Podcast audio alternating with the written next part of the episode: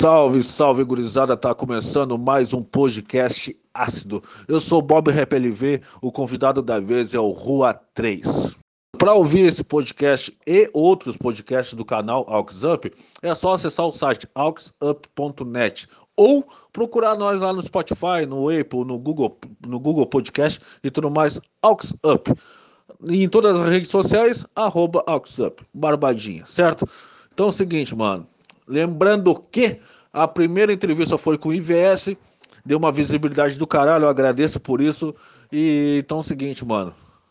Te senta, toma um cafezinho ou um vinho quando vê, né, mano? Porque tá frio pra cacete, chocolate quente, bota os fones de ouvido e tá começando o bagulho.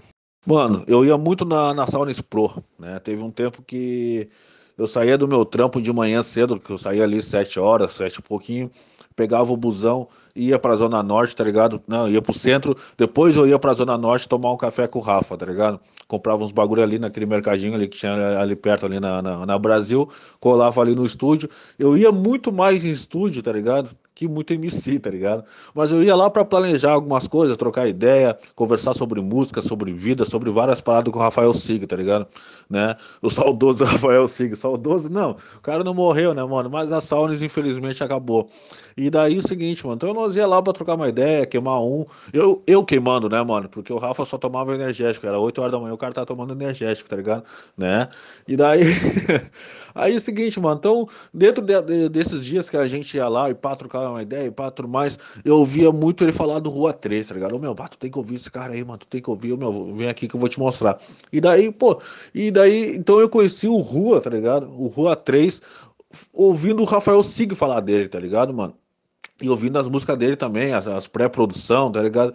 E daí eu, porra, mano, tá ligado? Eu, eu, eu curtia, já, eu já meio que curtia, já meio que fui assim, obrigado a curtir ele, tá ligado? Uma, uma parada mais ou menos assim. Mas ouvia muita gente falar bem do cara, tá ligado? Bem da música dele. Um tempo depois, cara, uh, aconteceu um evento que foi a Hot, né? A Hot não, a Boom Rap, né? Que é que quem fazia era o Buiu e o Milkshake e tudo mais. E daí o Buiu, o Buiu convidou o cara pra, pra fazer uma apresentação. Eu falei, porra, mano, tá ligado? Não é qualquer um que tocava, não é, não, na verdade não é, não é nem qualquer um.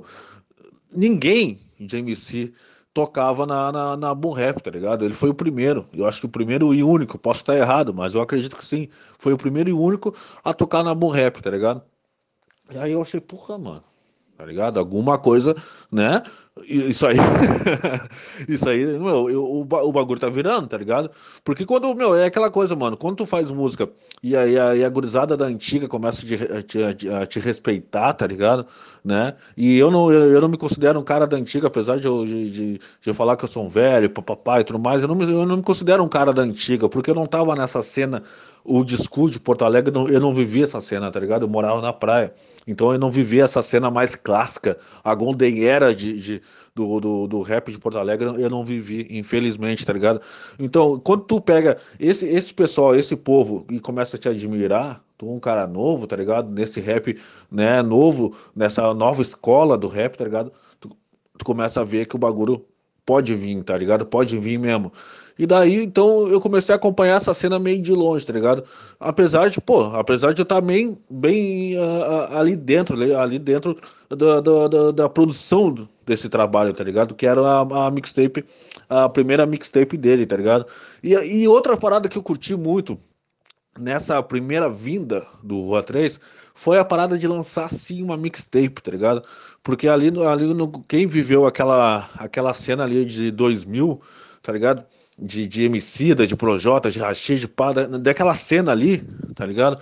Uh, onde o pessoal lançava muita mixtape, mano, tá ligado? E o cara voltou com essa parada de, de lançar mixtape. E eu acho muito foda, tá ligado? Aquela parada, quando os caminhos se confundem, é necessário voltar ao começo, tá ligado? e eu acho da hora.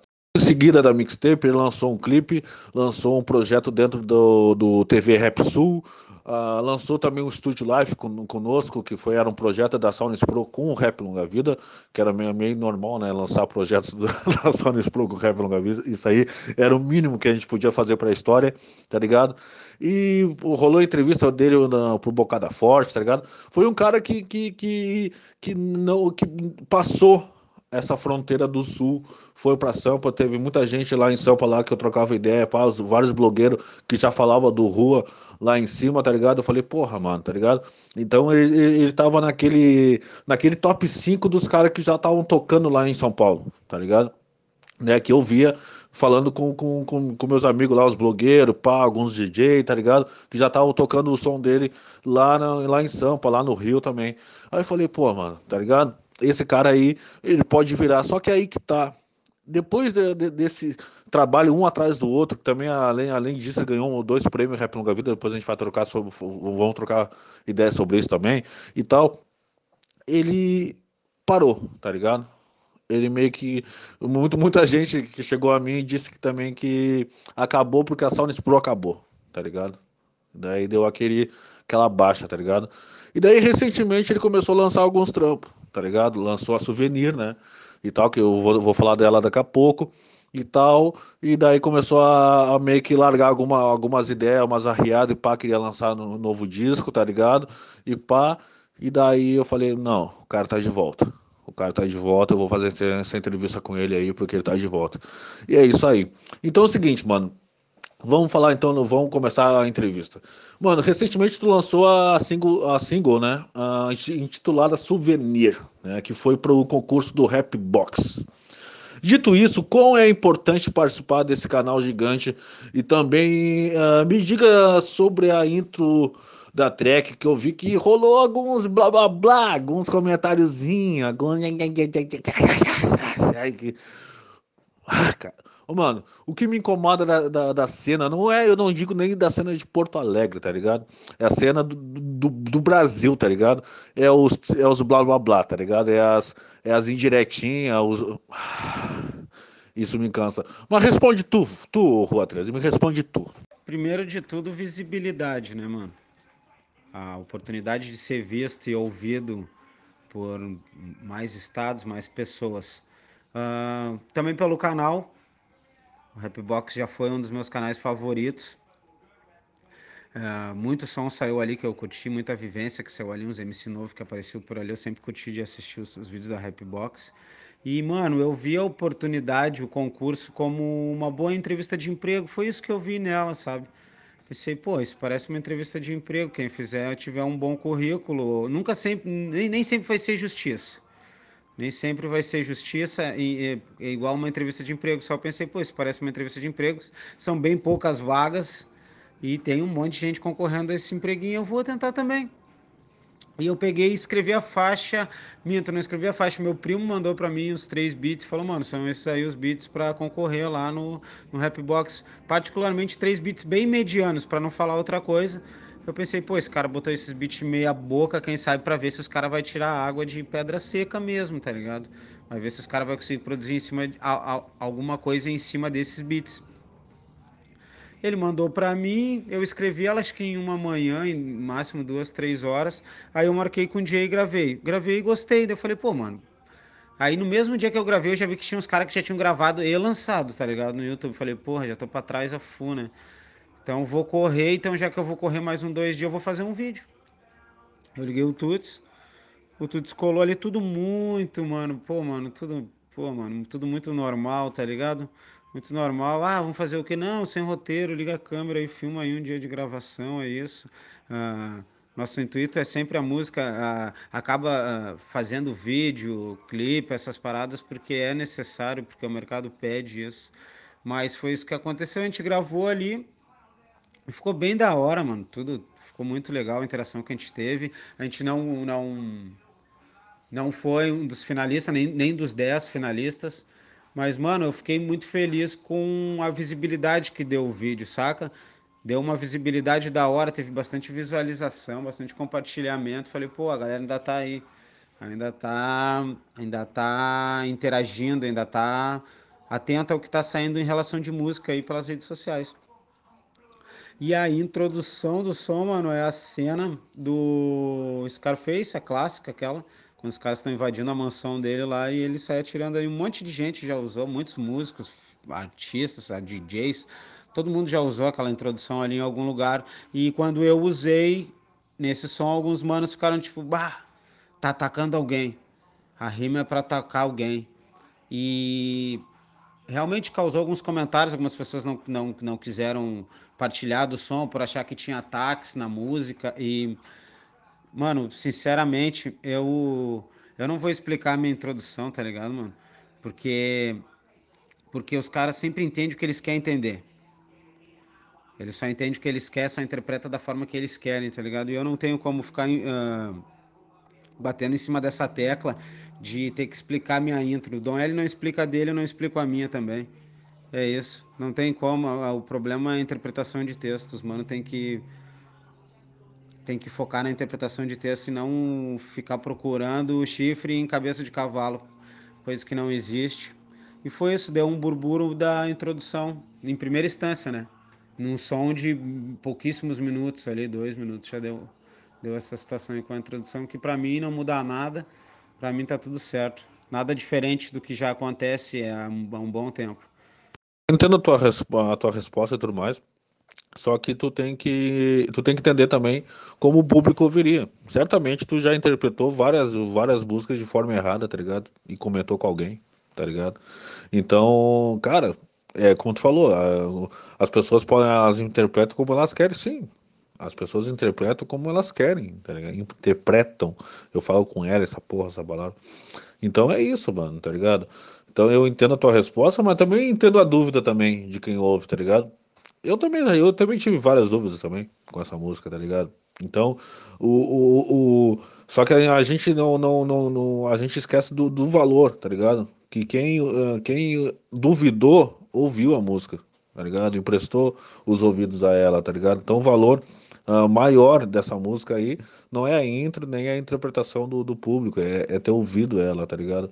É estar tá acompanhando ainda, uh, como tu falou, tá ligado? Teve vários compartilhamentos, lá no Rap Longa Vida lá teve, viu pra caramba lá no, no, no, nos videozinhos lá do Instagram, tá ligado? Então, tem, tem um público ainda esperando a, a, tua música, tá ligado? A tua, né, essa tua retomada, tá ligado?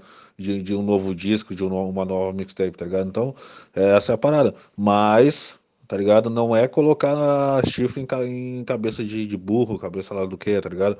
Não, mano, tá ligado? Se tu põe uma intro que ela tem uma, um fundo de, de, de, de, de treta, de tiro, de paz, de isso, daquilo, mano Tu não vai, tu não vai uh, achar que o público vai achar que tu tá cantando música de Ninar, tá ligado, mano? Isso, aí, isso é lógico, tá ligado? Então, uh, se o cara põe isso, mano, ele quer dar uma chamada de atenção, ele quer incomodar um pouquinho, tá ligado?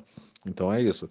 Mas, de boa. Só que daí depois, cara, depois, depois que tu lançou a música, tu foi lá e, e, e postou no teu Face, tá ligado? Uh, Uh, uh, essa música, essa música é, ela é Nicholas Walter ela ou é Crazy Man, tá ligado? Mano, daí o Nicholas Walter, o Walter, Nicholas Walter, né? Que, que, que foi marcado na, na, na música, no, no, no, post, ele pegou e falou assim: pô, mas eu não entendi, mano. eu também não entendi, tá ligado? Eu quero saber de ti, cara. Tu é Nicholas Walter ou é Crazy Man? Ah, mano. Eu sou William Flores, nas horas ocupadas eu sou Rua 3, sem direito de perder tempo explicando para uns caras de 20 e poucos anos que nem tudo no rap texto se, se configura em estar falando de alguém, tá ligado, mano? Ou estar direcionando a rima para alguém. Tem muita. Tem, eu, volta no assunto da primeira pergunta e eu, eu, eu, eu não gosto de parecer repetitivo, mas isso é uma parada que acontece demais. Uh, não é assim, mano.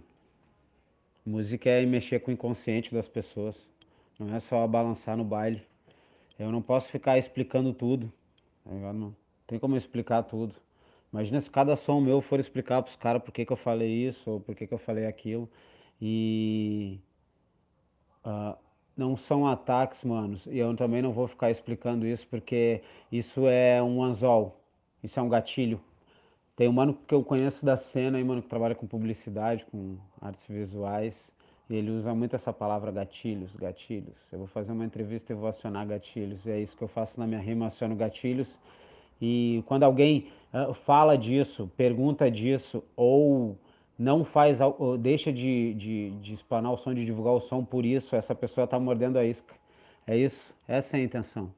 Que gere perguntas, que gere, que, que gere curiosidade das pessoas. Essa é a minha intenção com arte. Uh, O Jonga fala, arte é para incomodar, causar indigestão. Saca, mano? Esse é o intuito da arte. Não adianta nós ser fã do Jonga só quando o Jonga fala uma determinada frase. Tem que ser fã do, do, da pessoa como um todo. E eu acho que isso uh, se dá, se vale muito nesse tipo de assunto.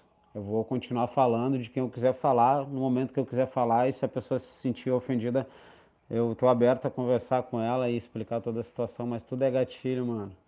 Tudo é gatilho. Se eu falar do meu vizinho aqui da esquina num som que o Léo vai ouvir lá em São Paulo, ele não vai saber quem é o meu vizinho. Mas se eu falar que é o Nicolas, será que ele vai saber quem é? Se eu falar que é o David, que lá em cima os caras acham que só aqui embaixo só tem o David, mano. Pra resumir essa fita, tá ligado, mano? O David é um bobo da corte e o Nicolas devia ser mais, mais respeitado pelo que ele já fez, tá ligado? Escolha errada todo mundo tem, todo mundo faz escolha errada, todo mundo é humano, todo mundo vai errar um dia. É, do, é, da pessoa errar, eu fazer escolhas erradas, eu não julgo escolhas erradas porque eu já tive as minhas. E todo mundo vai ter as suas. Então acho que o moleque merecia um pouco mais de respeito só, enfim. Não vou, tá, não vou me estender nesse assunto queria explicar, mas tu tentou explicar o porquê tu não queria explicar, tá ligado? e sim, cara, sim, cara concordo que, que o Crazy Man é um palhaço, é um, é um bobinho da corte aqui, que os caras lá de cima, e não é todos, né? Só uns mané lá de cima lá, querem uh, achar que ele tem uma representatividade que ele não tem aqui, tá ligado? Eles querem pôr, querem que, que, que, que a, o resto da cena do, do país uh, ache que ele tem uma, uma representatividade aqui no sul. E, cara, ele não tem nem, nem, nem dentro do bairro dele, tá ligado? Então, uh, essa é a parada mesmo, tá ligado? Concordo, concordo que ele é um, bobo da corte. Também concordo que o Nicolas Walter tinha, teria que ser muito mais valorizado que uh, uh, onde ele não é, tá ligado? Porque ah, fez uma escolha errada, cara, todo mundo faz escolhas erradas. Eu fiz pra caralho, tá ligado? Mas Uh, cara, eu, eu, eu assim, eu, eu, nem julgo muito o Nicolas Walter por escolha errada, tá ligado? Eu acho que ele, ele, ele vive o que muita gente vive, tá ligado? É não ser valorizado na cena, tá ligado? Né? Na, na sua cena, poucos grupos atingem esse, esse, esse respeito, não, não é nem, nem respeito, mas o valor da, da, da sua própria cena, tá ligado? E quando bate, incomoda os caras lá de cima, porque é isso que ele fez, ele incomodou os caras lá de cima, tá ligado? Os caras, né, aqueles caras que, que se sentiram incomodados e tem uma, um certo uh, canhão, porque eles têm um canhão, né? E, e, e, eu nem preciso falar que, que é os pau no cu lá do ODB, que muita gente acha muito engraçadinho o que eles fazem, tá ligado? Que na real, para mim, nada mais passa que um bullying, tá ligado?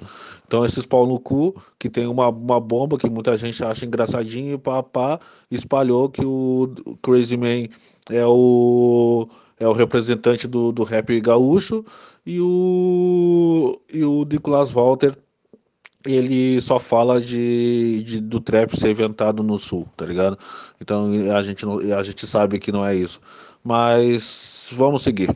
No passado a gente fez a última edição do prêmio, o prêmio Rap Longa Vida, né, mano? Tá ligado? Que foi um, um, um prêmio de, de basta, tá ligado? Foi, foi uma, uma hora que, que, que me cansou, tá ligado? Que eu, que, que, chego, que eu cheguei assim, não, chega, chega de Chega de trabalhar numa parada que, que, que, a gente gasta grana, que a gente tira grana no nosso bolso, que a gente não consegue pá, que a gente tem que, sabe, ir em reunião para conseguir espaço para fazer, papá, e tem gente falando do bagulho, tá ligado? Tem gente falando mal, tem gente falando que é panela, tem gente falando isso, falando aquilo. E daí chegou, sabe quando te dá um, um baque assim? Eu falei, não, mano, chega, tá ligado? Chega, tá ligado? E algumas perguntas ficaram na minha mente, tá ligado? né? Uh, continuidade, porque tudo que eu faço eu gosto de ter uma continuidade, de, de, de, continuar o projeto, tá ligado? E tal. Às vezes me impossibilita, né, mano? Pode ser que eu demore um bom tempo pra, pra fazer de novo e tal. E, e, e, aí começaram, então começou a pipocar várias perguntas, né, mano, na, na, minha, na minha cabeça. O ano passado não teve. Esse verão, que é normalmente o prêmio Rap Longa Vida, era sempre no verão e não rolou de novo. E daí eu fiquei, porra, mano, sabe? E aí, vai ter continuidade essa porra? Daí eu pergunto pra ti, mano, tu que é um cara que venceu dois prêmios Rap Longa Vida, dois prêmios, dois prêmios num, numa edição só, né? Uh, o, o quão é importante ganhar esse prêmio, tá ligado? Quanto é importante? Muda alguma coisa? Muda a carreira? Porque eu via muita gente dizer que não mudava nada, ganhar ou não, ah, muda nada, tá ligado? Mas quando, mas quem dizia isso não era quem tava disputando o prêmio, tá ligado? Era quem ficava de fora. E daí o que que acontecia? Era uma mágica, tá ligado? Um ano a pessoa dizia isso, quando ela, ela, ela no outro ano ela tava disputando, ela ficava quieta, tá ligado? Ela, não, eu quero ganhar, tá ligado? Então eu, eu entendo isso, mano. Eu entendo quando tu fica de fora de alguma coisa, tu não é lembrado, tu não é valorizado. Muitas vezes eu não fui valorizado, muitas vezes o rap longa vida não foi valorizado em muita coisa, tá ligado? E tal. Então a gente fica de cara mesmo, tá ligado? Mas tu desvalorizar aquele trabalho porque tu tá de fora é uma coisa, tá ligado? E tal. Então eu via muito isso. Então é por isso e, e, e que virou uma bola de neve que chegou uma hora que eu não, chega de fazer essa porra aí, tá ligado? Então eu quero saber de ti, mano, que, o que, que é ganhar o prêmio, se muda alguma coisa, se não muda. E é isso, mano. O que, que é ganhar essa porra? Mano, uh, uma história bem, bem curta que acho que pode pode eh, esclarecer um pouco essa, essa pergunta. Quando tu entra aqui em casa, que é onde eu moro, as duas plaquinhas de premiação de campeão lá do Rap Longa Vida estão na estante. Na estante bem de entrada, logo que tu entra na casa, eles estão na estante, ali onde fica a televisão, onde que as visitas chegam, olhar a TV, a família fica olhando a TV, e as duas plaquinhas estão ali, esse é o meu motivo de orgulho, mas, mano, acredita, por incrível que pareça, foi a Vanessa que pôs ali, tá ligado? A, a Vanessa que decorou a casa aqui, a minha esposa, e ela que botou ali as plaquinhas, tá ligado? Não fui eu. E não foi a meu pedido também, e eu também nunca falei nada para ela sobre isso, tá ligado? Mas acredito que ela saiba a importância que aquele prêmio ali tem para mim, para mim, William Flores, e ela também sabe o quanto aquele prêmio é importante, talvez, para o futuro, para as gurias lá na frente, um dia a gente sentar e conversar. O pai já fez isso e o pai já ganhou algumas coisinhas, porque, mano, da onde, uh, da onde Vou ficar me martirizando também, nem, nem generalizando a parada, mas da onde o cara vem, tá ligado, mano? Ganhar um prêmio é, é, é demais ganhar um prêmio. Eu nunca ganhei um prêmio em lugar nenhum. A não ser jogando bola aí, ganhando medalha, esses bagulho pela rua aí, ganhando refrigerante, que também era prêmio. Mas ganhar um prêmio, um prêmio de música. Logo eu comecei a fazer música com 25 anos, tá ligado, mano? Eu escrevi antes, mas eu fui mexer com a música, entrar, fazer uma música com 25 anos saca? Uh, então, quando tu ganha um prêmio da onde eu vi, mano, uh, pra mim ele é enorme, tá ligado? Ele é voto público, ele ficou maior ainda. Porque eu nunca ganhei prêmio nenhum. E, mano, é muito fácil desmoralizar quem não. Geralmente é quem não ganhou ou quem não participou. E eu respeito a, a, a, opinião de todo mundo. Mas pergunta para quem já ganhou um se é bom ou não. Se mudou na carreira artística ou não. É, é, é, difícil dizer é relativo, né, mano? Tudo vem junto, as músicas vêm batendo, os vídeos vêm batendo, os prêmios aparecendo, as visualizações chegando. Então tudo isso acaba agregando, de uma forma ou outra sempre agrega o que chega, é sempre para agregar e pergunta para quem já ganhou um se é bom ou não. Eu tenho certeza que os caras vão ter o mesmo posicionamento que eu tive. No meu ponto de vista é bom ganhar. Os caras que não ganham já não gostam do Bob. O Bob é um chá de merda, né? Foda ser amigo do Bob. E é isso, mano. Não desmereçam o meu prêmio, para mim eu gosto e pena que acabou. Tomara que um dia volte. Se um dia não ganhar dinheiro com o bagulho, eu vou fazer um para dar para mim, para eu vou fazer, vou patrocinar para me ganhar mais um. É isso. É engraçado que quando eu, eu, eu, fiz um texto, né, mano? Foi aquele, né, a hora do textão, né, do Facebook, pá, pra dizer que o prêmio ia acabar. Eu peguei e falei, né, mano? Uh, espero que um dia volte. E espero que uh, alguns que, que diziam que iam fazer um prêmio melhor, façam, tá ligado? E eu tô esperando até hoje, né, mano? E na, na, real não vai rolar, tá ligado? Eu sei que não vai rolar. Porque é difícil, mano. É muito fácil falar que o Bob é um chá de merda, tá ligado? Quando quem sofre a maior, a maior pressão é o Bob, tá ligado? Quem todo mundo batia na cara era o Bob, tá ligado? Então é muito fácil falar que eu sou um chá de merda. E é muito difícil ser meu amigo, porque eu falo a real, tá ligado? Eu vou lá e falo na, na, na, na, na, cara da pessoa o que eu acho dela, tá ligado? Do som dela, né? Quando é, é muito. As pessoas sempre dizem, oh, meu, diz aí o que tu acha do meu som. Eu vou lá e falo a real, os caras, puta, mano, não, eu não queria ouvir essa real, eu queria ouvir uma real mais mentirosa, assim, mais, mais de boa, assim. tá ligado? Então é isso. Mas uh, é isso, meu. Eu, eu acredito que vai voltar.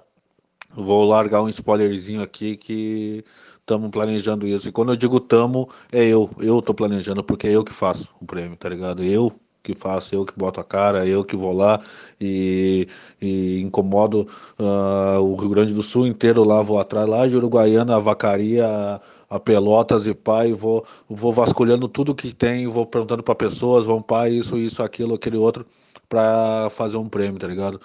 E é eu que vou em reunião para para fechar um espaço público, é eu que, que, que, que, vejo o som, alugo ou não, consigo com um, com outro, pá, é eu, tá ligado? E teve um, teve um prêmio que a Dani fez parte dessa correria e eu valorizo e respeito ela até hoje por causa disso. E também no mesmo prêmio teve a firma que me ajudou né, nessa cena também. Então, só que na, na, nos outros 95% é eu, tá ligado? Então é fácil dizer que o Bob é um chá de merda, tá ligado? Eu quero ver os caras tá na minha pele também, tá ligado? Essa é a parada. Depois desse desabafo, né, mano, de tirar, ficar de boa, uh, eu vou dizer o seguinte: arroba ácido podcast. Vai lá, troca uma ideia comigo. Esse podcast é feito somente por mim. Então vai lá, troca uma ideia comigo, uh, pede para ser entrevistado. Eu não vou aceitar, mano. Eu não vou aceitar. Tu sabe disso. Tu sabe que, que, que, que o Rap Longa Vida sempre foi uma panela, né, mano? É, é o que vocês diziam? Então tá, então agora vai ser assim, tá ligado? Então o Ácido Podcast é a panela, é uma panela que só eu vou dizer quem vai ser entrevistado e eu tenho certeza que os 10 que eu convidar para essa primeira temporada vão aceitar ser entrevistado por mim nesse podcast. Então por quê? Por quê? Porque eu sei uh, quem eu boto nessa panela, tá ligado, mano? Eu sei, mano, tá ligado? E eu tenho voz para isso. E eu, eu, eu sei que se eu convidar, o cara vai aceitar, tá ligado? Por quê? Porque é feito por mim, mano, tá ligado? Eu sou chato pra caralho. Eu sou um cara chato que fala os bagulho mesmo, tá ligado? E é isso. Então eu ponho o cara aqui no meu sofá aqui, o cara não tá aqui fisicamente, mas tá espiritualmente. Eu vou lá e convido o cara, troco uma ideia com, ela, com ele, faço a entrevista e ele me responde e a gente conversa. E é isso aí. Isso é ácido podcast, certo? Então é o seguinte, mano. Vamos lá pra nossa Uh, quinta, quinta ou quarta quinta pergunta, não sei mais, mano, tá ligado? E a pergunta é o seguinte: eu quero saber do Rua, mano, é por que, que ele demorou tanto para lançar o primeiro trampo dele? E o Galo tá cantando aí, mano, tá ligado? Isso é 4 horas da manhã, tá ligado? Cara, é o cara gostar de podcast, mano. É o cara gostar de fazer o bagulho, tá ligado? Isso, isso da puta ficou falando coisinha do cara, tá ligado? Os filhos da puta. Falo coisinha, tá 3 graus na rua, tá ligado? Aqui dentro da minha casa deve tá uns 5 e eu tô fazendo podcast às 4 horas da manhã, seus filhos da puta. Então é o seguinte, eu quero saber de ti, Rua. Por que tanta demora de lançar o primeiro disco? Pois é, mano, como eu tinha dito ali na, na, na resposta de cima, quando eu conheci o Sing, foi em setembro, setembro ou outubro de 2015. Eu, eu, eu queria gravar um rap e não sabia com quem gravar um rap. Essa é a fita. Aí eu tinha jogado um basquete 200 anos atrás com milkshake lá no Colégio Anchieta. Lá uma vez teve um evento de dança lá quando eu era b-boy ainda. E eu tinha feito, jogado um basquete lá com o milkshake, tinha tomado um laço dele, milkshake jogando basquete, assim, parecia um jogador da NBA. Sem contar um Jordan foda que ele usava na época, eu tinha uns 12 anos. Eu falei, caralho, quem é esse cara? Aí eu virei amigo dele, ele pai passou anos no, na internet, né? Passou anos e eu vi que ele. Ah, bagulho de rap, bagulho de rap. Eu falei, cara, bah, eu quero gravar um rap. Mas antes disso, mano, eu já escrevia. Tá ligado? Eu já escrevia. E uma história bem engraçada para quem em geral de repente não conhece, o Julim, esse negão, o Trulin, que do, do Negão é da cena que faz os vídeos, pá. O Negão foi o cara que trouxe o primeiro beat pra mim, mano. Num pendrive lá na minha casa, tá ligado? Eu já fazia um rap, eu já fazia umas letras, pá, num violão. Do meu bruxo, do meu compadre, o Gils. Ele já, eu já fazia umas rimas no violão, mas no beat eu nunca tinha ido. E o Juninho era meu amigo, a gente teve grupo de b-boy quando, quando a gente era jovem, pá. Depois acabou a gente se distanciando, mas acabou que o negão trouxe o beat. Eu falei, rapaz, eu não vou rimar no beat nunca. Ele, não, meu, se tu rima na viola, tu vai rimar na batida também. E eu rimei, mano. Rimei e não parei mais. Daí foi onde eu pensei, bah, como é que eu vou fazer pra gravar? Um dia eu chamei o, o, o Milkshake ali né, no Facebook. Mano, bah, eu quero gravar um rap, como é que eu faço? Ele, ô, meu, mandou um perfil, procura esse cara aqui, ó, pá, mandou o, o, o link do SIG, mano. Foi assim que o bagulho aconteceu, tá ligado? Eu peguei o bagulho do Sing ali, mandei mensagem para ele. Quem é amigo do Sing sabe que o Sing levava uma década para responder a mensagem. Ele não respondia, não respondia a mensagem. Ele tinha o teto dele, então ele levou um tempão. Quando veio ele, pá, me respondeu. Eu falei, bom, eu quero gravar um som assim, pá. Na época, quando eu conheci ele lá, era eu, o mano da viola e o mano do contrabaixo ainda. Eu, o Gilson e o Moito. A gente gravou um som lá, pá, a gente se conheceu lá troquemos várias ideias, força de ideia, pô, fiz uma amizade monstra com o lá no estúdio, lá no IAPI ainda, lá na, na ruazinha aquela que em geral foi lá. Que para mim foi uma das melhores épocas, se não a melhor. Uh, e é o que a gente começou a gravar lá, mano. E, e, é, e isso, mano, 25 anos, tá ligado? 25 anos a gente, eu, eu tinha quando isso aconteceu, uh, meu, meu contato com música. Acabou que a gente gravou uma música, eu e os guri, aí acabou, na época ficou, ficou foda, deu muita divergência de agenda, de horário, os guri trabalhavam, eu não. Então, entre três ficou foda e eu, bah, já era, né, mano, morreu o sonho. Acabou, vou lá, vou passar a visão pro cara. Daí eu cheguei lá, um dia marquei com ele, bah, cheguei lá, cabisbaixo, falei, mano, bah, assim, assim, assado, não, não vou gravar mais, pau, bagulho não vai rolar mais porque os caras que estavam botando uma grana junto comigo largaram e eu não tenho como te pagar a quantia que nós estava te pagando. Dei a real para ele e falou: não, não, vamos gravar um disco. E ele me cobrou um real, mano. Tá ligado? Não sei se. Algum assunto interno, muita gente sabia, sabe disso, mas acho que eu tô explanando isso agora, tá ligado? Mas a primeira mixtape ali, toda aquela porrada de faixa ali, o Sing não cobrou um real, tá ligado? De mim, mano. Ele me olhou e disse: Não, mano, tu tem potencial. E eu vou fazer um disco pra ti, vou gravar um disco pra ti. Foi isso que aconteceu, tá ligado, mano? O Sing fez só isso aí pra mim. Aí as pessoas, tá ligado, mano? Às vezes não conseguem entender o tamanho da gratidão, tá ligado, mano? É um barato muito louco, mano. Pô, o Sing fez um bagulho jamais visto por, por mim.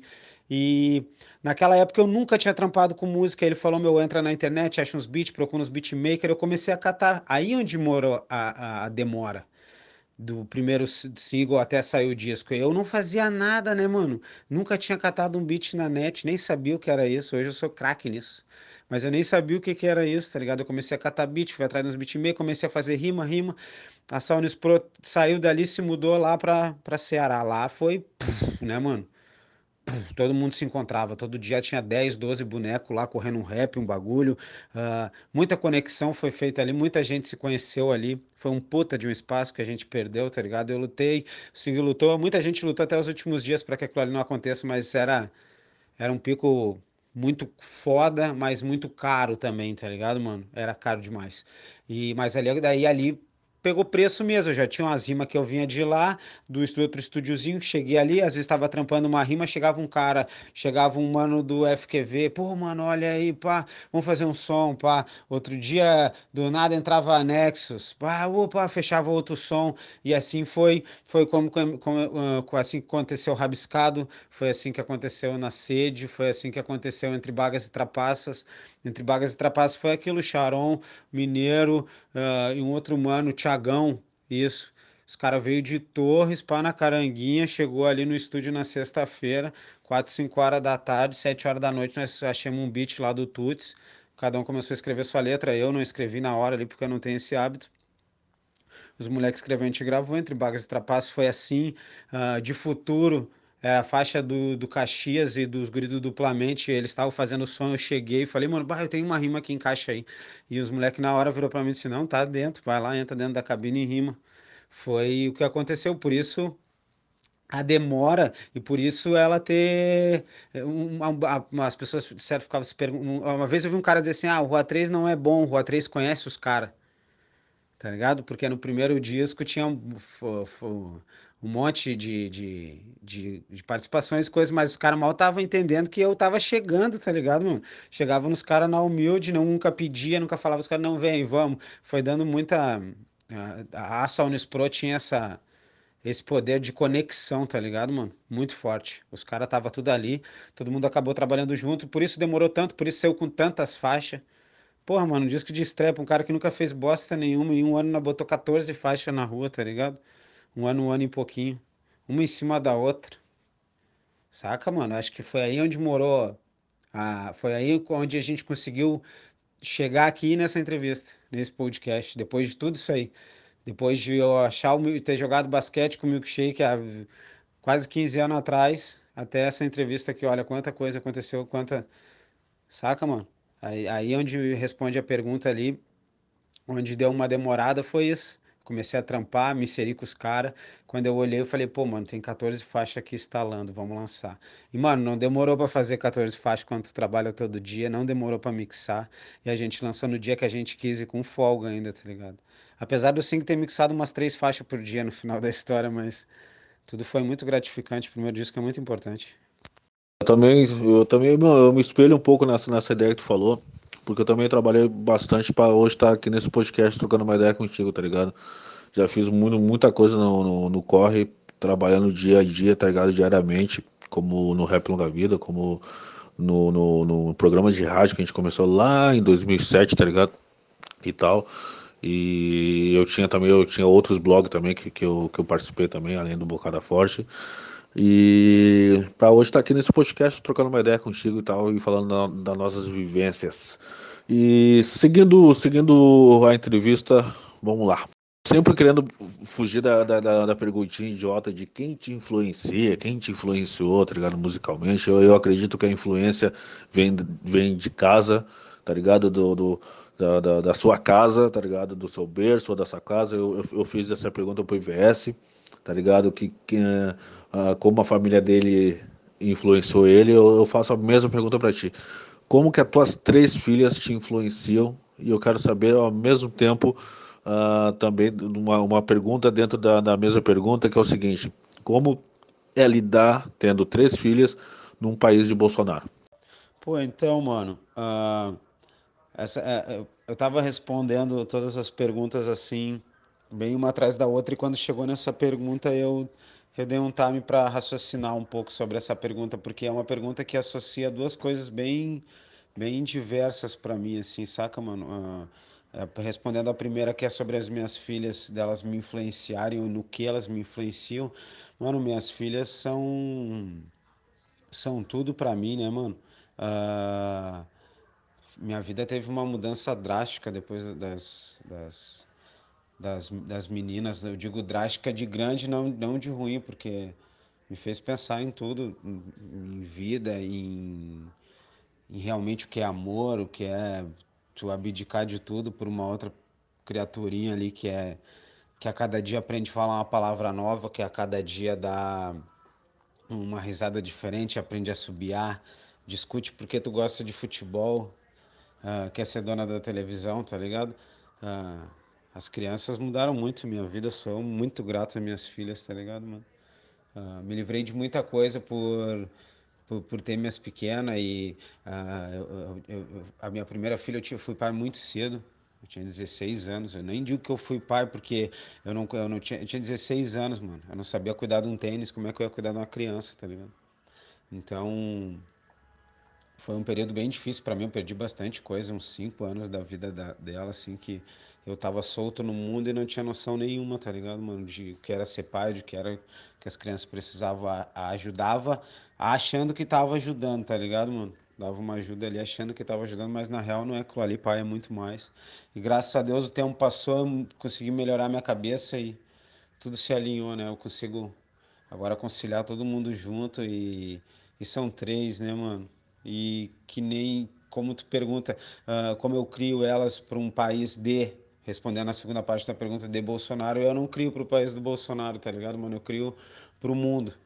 Eu quero é que elas expandam, eu quero que elas tenham acesso a coisas que eu não tive acesso. É assim gradativamente, meu pai me deu o que ele não tinha e eu vou dar para elas o que eu não tive muito mais cedo, se Deus quiser, que é o acesso, né, manter falar de qualquer assunto abertamente, uh, assistir assistir o que eu assisto, ouvir o que eu ouço, Saca? Eu tô criando elas pro mundo, não pro país de Bolsonaro, tá ligado, mano? Então, minhas filhas me influenciam em tudo, mano.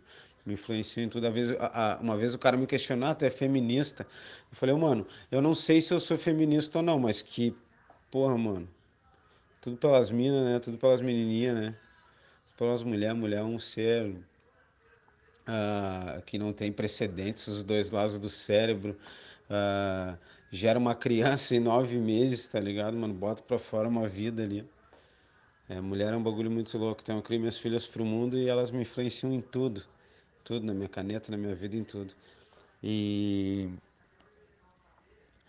Uh, uh, sobre o futuro do, no país do, do Bolsonaro, eu queria falar uma coisa rápida, assim, eu podia fazer um áudio enorme para falar do Bolsonaro, tá ligado, mano? Mas eu acho que o Bolsonaro é só um peão num tabuleiro muito maior, tá ligado, mano?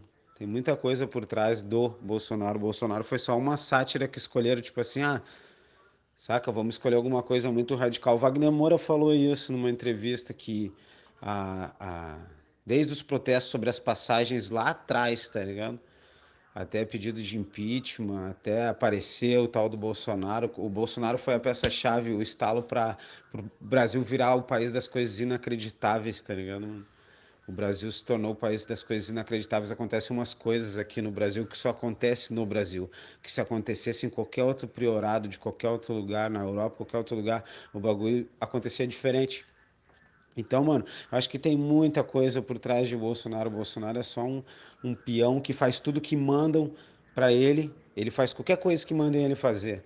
Porque quem manda ele fazer é capaz de fazer coisas inacreditáveis, tá ligado? Mano? Coisas horríveis. Uh, então ele acho que ele faz muita coisa, ele é mandado no medo mesmo, pô, eu tenho que fazer isso aqui, porque, cara, é visível, qualquer pessoa em sua consciência vê que o cara é completamente, completamente deslocado do cargo dele, aquilo ali não é para ele, tá ligado? Ele não é presidente, ele não sabe fazer política, saca, mano? Ele não é. Uh, ele, ele foi só uma peça que foi escolhida para, sabe? Para dar um. Vamos escolher alguém, temos que escolher alguém aqui para marcar essa reviravolta e o resto é com nós. Eu acho que foi isso que aconteceu. Então, é, é mais triste ter escolhido uma pessoa assim que parece até uma sátira. Pô, olha só, esse aí é o representante do povo brasileiro. É um barato muito louco. Podia falar muito tempo sobre Bolsonaro, sobre a situação política do Brasil, porque, mano, é um assunto que me incomoda demais. Eu concordo discordando de ti. Eu concordo que tu que ele não é ele é um cara que não sabe fazer política. Eu, eu concordo que ele não tem um, um plano de nunca teve um plano de governo uh, e tal. Mas eu discordo que ele é um pau mandado. Não, ele não é um pau mandado, mano. Ele é aquilo ali. As pessoas votaram naquele cara ali. Não, não foi um produto produzido. Não. Um, tem um tempo atrás ele mesmo disse, ó, eu, eu quero ser presidente, vocês vão me ajudar, tá ligado?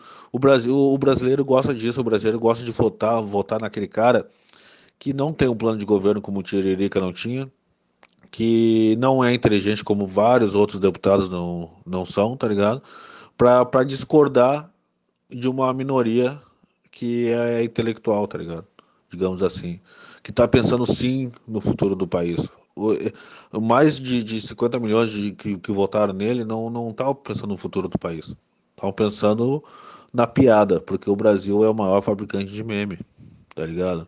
O Brasil é o, maior criador de meme do planeta, mano. Porque a gente gosta é de piada. O Intercept é, lançou essa essa, essa, o vazamento de uma conversa do Moro. Dois dias foi levado a sério, no terceiro dia já estava fazendo piada. E não estou não, não dizendo que foi os outros 50 milhões, não. Foi nós mesmo da esquerda já estava fazendo piada da, da, da, da, da, conversa do Moro. Tá ligado? Então, tipo, o brasileiro gosta sim de uma piada, gosta de levar tudo no, no, no foda-se, tá ligado? E é assim, mano tá ligado? Então, eu não, eu não, eu não acredito em, em conspirações, aí. Na verdade, essa sujeira é bem limpa, tá ligado? Ela é bem clara, mano. A sujeira do país é bem clara e produzido por nós mesmos, tá ligado? Por nós mesmo, quando eu digo povo, tá ligado? O povo produziu esse cara, tá ligado? Não foi um, um produto produzido por grandes mídias de uma grande conspiração. Não, mano, tá ligado? O povo produziu esse imbecil porque o povo é imbecil, tá ligado? Mas vamos falar de rap, mano. Vamos continuar falando de rap porque essa conversa me cansa. Mas eu tinha que fazer essa pergunta, tá ligado? Porque, como eu falei, uh, tu, tu, é, tu é pai de três filhos, tá ligado? Num país de Bolsonaro, como tu enfatizou.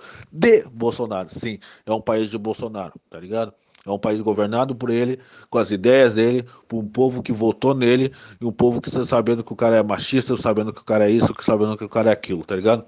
Então a gente tem que se enfatizar e tem que. Enfatizar não. A gente tem que sim falar e também o rap tem que falar desse cara, tá ligado? Eu, meu, o rap tem que deixar bem aberto o que pensa desse cara, tá ligado? E meus amigos que eu, que eu convido para esse podcast, eu vou convidar amigos sim, nessa primeira temporada eu vou convidar meus amigos ou conhecidos ou pessoas que eu gosto e admiro, tá ligado? Então eu quero saber deles, de vocês, tá ligado? Dos convidados, o que cada um pensa desse cara, tá ligado? Até para eu saber como eu vou olhar para ti na próxima, na próxima vez que a gente se encontrar. Mas, lembrando que essa entrevista aqui vai ter uma segunda parte, tá ligado? Vai ter uma segunda parte que eu vou estar tá falando, que a gente vai estar tá falando que eu e o Rua vão estar tá conversando sobre o novo disco dele que tá para sair aí, tá para sair e tal. E ele tá dando umas dicas, tá lançando uma, umas paratinhas, tá falando do disco dele em, em, em alguma, né, em algumas letrinhas no, no, no, nas redes sociais e tal. E daí, no, falando sobre rede social, eu fui lá dar uma visitada no Facebook dele, né, para né, colher algumas informações, né, é isso que eu faço. Eu sou observador, eu vou lá, cato o que o cara lançou, né, meu? Eu vou lá no YouTube do cara, no canal do cara, no SoundCloud, no Spotify, nas plataformas digital e pá. Daí também vou nas redes sociais, no, no Instagram, no Twitter do cara. E daí fui lá no Facebook dele. E a primeira parada que eu vi foi assim, ó. Uh, Ghost Rider do futuro receitas culinárias sobre novas mixtape. cara, eu adoro isso. Eu adoro essas Bill, mano, tá ligado? As Bill, uh, os caras. O, o, o, meu, as pessoas vão ver, cara, mas a Bill diz. Uh, se o cara sabe usar ela, diz muito sobre a pessoa, né, mano, tá ligado? Então, tipo a minha. A minha eu boto só os arroba ali, arroba Bob, arroba e arroba Rap Longa Vida. É o, é o que diz sobre mim. Eu sou esse cara aqui que faz podcast e blog. É isso. Eu quero saber de ti. Me diz sobre isso. Me diz o que é o Ghost Rider do futuro e receitas culinárias sobre uma nova mixtape. Ah, isso é até é uma parada interessante, mano, que era uma coisa que eu não usava. Com o tempo comecei a usar ela, assim, que eu vi que é uma parada que desperta um pouco a curiosidade das pessoas e Ghostwriter foi uma coisa que há um tempo atrás, uma, uma, uma visita rápida à casa lá do, do, do, Lucas Miranda, videomaker da cena aí, ele uma vez me comentou, nós falando sobre trap, pá, dele, não, esse cara que fez foi um ghostwriter, não sei se é assim que se pronuncia também essa palavra, porque o inglês que eu tô falando é que eu aprendi aqui na Alvorada. Uh, e daí ele falou que ah, os caras escrevem, pá, deu, pá, ghostwriter é um escritor, tipo, oculto, né? E daí eu, eu comecei a usar Ghostwriter do futuro, porque, mano, algumas coisas que eu acabava escrevendo nas faixas, tanto na primeira como na segunda mixtape, vinham a acontecer depois que eu escrevia. No início eu achei que era coisa da minha cabeça, mas é coisa da minha cabeça tá acontecendo. Mas não, mano, realmente acontecia coisa, coisas pequenas, não coisas mirabolantes, mas coisas que eu tinha eh, escrito na música que ainda não tinha acontecido. Um caso até Uh, um caso desse uh, aconteceu com uma, uma, punchline que eu escrevi, clássicos para essas festas que eu nunca fui. Deu um tempo, passou um tempo, e uma vez eu recebi no WhatsApp de noite, assim, do Tuts, me mandando um vídeo de um rolê na CB em que o Dick, o Dick J tava tocando e tava tocando meu som, o som da mixtape, meu som com o Tuts, tava tocando ele meu som em rua, pai, eu, ah, porra, clássicos para essas festas que eu nunca fui. Esse é um pequeno exemplo de, né, de algumas coisas que acontecem nesse, nesse, nesse, nesse teatro de ghostwriter do futuro. Uh, um escritor oculto escrevendo algumas coisas que aleatoriamente acaba acontecendo lá na frente. Por mais pequenas que sejam, mas é uma parada bem louca. E receitas culinárias sobre novas mixtapes é que eu adoro mixtapes, né, mano? Na real, eu adoro uh, esse, essa denominação, a mixtape, ela te deixa fazer qualquer coisa. A mixtape tá liberado, pode fazer qualquer coisa dentro dela, tá ligado? Então essas misturas eu, eu, eu curto uh, receitas culinárias de novos mixtape, mixtapes porque eu gosto e receitas culinárias porque é na cozinha, mano, onde eu componho, tá ligado? Quase sempre é na cozinha, porque a cozinha é um lugar mais afastado do quarto, da, da minha esposa, das minhas meninas, o quartinho delas também. E é onde tem um pouco mais de silêncio, onde eu posso fazer um pouco mais de barulho, assim, à noite, quando silencia tudo, onde dá uma acalmada na casa, quando eu posso compor. É quase sempre na cozinha. E eu me liguei isso depois de muito tempo, tá ligado? Pô, eu tô sempre na cozinha, escrevendo na cozinha, escrevendo na cozinha. E era isso. É, na cozinha é o lugar afastado do quarto, que tem um silêncio mais assim à noite, onde eu posso fazer um pouco mais de barulho. Inclusive é onde eu tô respondendo as perguntas aqui. Entende? Não é de noite, é de dia, mas é sempre na cozinha. Eu tô sempre fazendo meus trampos pela cozinha, boto notebook aqui. É o meu escritório aqui na cozinha, acho que é porque é onde fica mais perto da geladeira e da torneira.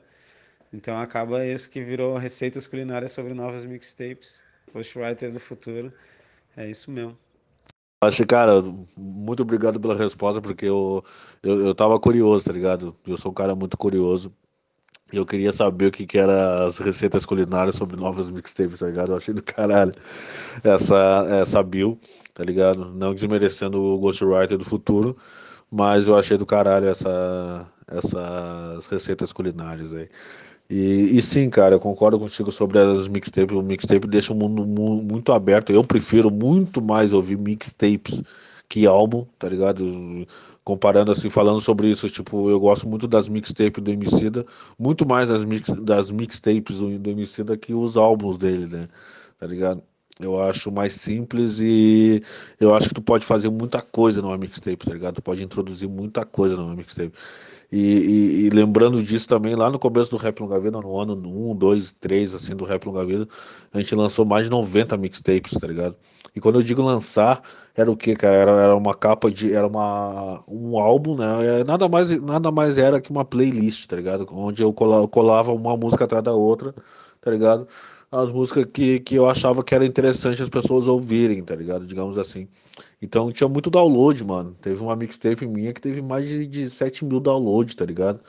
E tinha músicas assim, tipo Estorvo, tá ligado? Que, que eu era. Eu, eu sou um fãzão, né? Tem uma música dele que é o nome da música Quem Dera. Que eu sou fãzaço dessa música, tá ligado? E tava lá naquela mixtape, tinha o Cristiano Ali naquela mixtape, DJ Bandeira Cristiano Ali, tá ligado? E tal na mixtape que mais deu, deu download, porque era no tempo do download, né, mano? A gente botava as músicas ali, pirateava as músicas, tocava tudo dentro de um álbum e tocava pra download lá. E as pessoas baixavam lá no Mediafire, no Forcharge. do caralho, mano. Isso aí, meu, essa entrevista tá me lembrando muito, muito, tá me dando muita nostalgia, tá ligado? E eu gosto muito disso, tá ligado? Seguinte, cara, uh, vamos fugir um pouquinho do rap e eu quero saber o seguinte, eu quero que tu me indique, mano. Tá ligado? Eu quero que tu me indique, porque a gente conversa muito sobre filme, né? Na verdade, a gente conversa muito sobre muita coisa, sobre futebol. A gente fala também sobre, sobre filmes, sobre séries e tal. Uh, a gente sempre tá um ou outro uh, indicando filme e série um pro outro, pai, sempre conversando sobre isso e tal. E eu quero saber o seguinte, eu quero que tu me indique, mano. Tá ligado? Me indique, indique pra mim, indique pra, pra todo mundo aí uma, um filme, um filme. Eu quero uma indicação do Netflix aí. O que, que eu posso ver no Netflix hoje aí? O que, que eu, eu preciso ver? Me diz aí. Te indicar um filme na Netflix, eu vou usar minha carta do Dragão Branco de Olhos Azuis, que eu posso responder o que eu quiser, por quanto tempo eu quiser, que foi isso que tu me disse. É, para mim é impossível, como cinéfilo, como apreciador de arte, uh, citar um filme no tamanho da vastidão que o Netflix ali não tão grande, mas que tem um monte de coisa.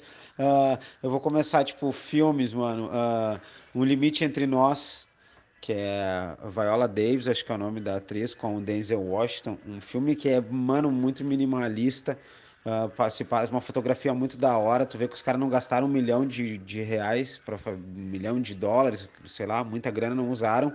E se passou num, num local ali muito pequeno, um, um puta de um filme. Seria o Limite Entre Nós. Tem outro filme que eu assisti também, curti muito. Uh, eu não sei se é assim que se pronuncia, é Beats of Nation, mas não é beats de batida, é beats de B-E-A-S-T-S. É um filme bem da hora também sobre um ditador, acho que é na África que se passa com um exército mirim, assim, um exército de mulher que, tipo, é aquele filme, tipo, que no final, assim, é, quem falou que a boca é tua, ataque soviético nele.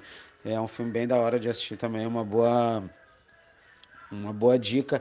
Uh, tem o Gangsta, Gangster, né? Gangster americano, que é com Denzel Washington também, que tem a trilha sonora do Jay-Z. O Jay-Z fez um disco em cima disso, que é um puta filme que conta a trajetória do Frank Lucas, que é um filme que eu gosto também. E Até o Último Homem. Não vou falar nada sobre Até o Último Homem, acho que tem que sentar e assistir. Até o Último Homem é um puta de um filme. Também é um bom filme. Mas, mano, um filme que eu, que eu assisti tem um tempo já, mas que ele me toca muito. Acho que é um filme assim que é foda, mano. Ele é baseado em fatos reais, ele é bem chocante, assim. E é. Pô, pra quem tem criança pequena ou algum um, um irmão, qualquer coisa, é uma história chocante para qualquer pessoa, com um final muito louco. É o Lion, uma jornada para cá, uma jornada de volta para casa. É um barato muito louco, é um filme indiano feito em Bollywood, muito bem feito, uma história muito boa, é muito bom e é baseado em fatos reais. E, mano, eu queria dar umas dicas também de séries que uma é Os Olhos que Condenam, assistam, é uma minissérie de acho que é quatro ou cinco capítulos muito boa, Corey Wise, The Lion, muito foda, muito da hora essa série. Uh, Ozarks, para quem ainda não assistiu, que Ozarks, mano, é aquele tipo fast food do Breaking Bad.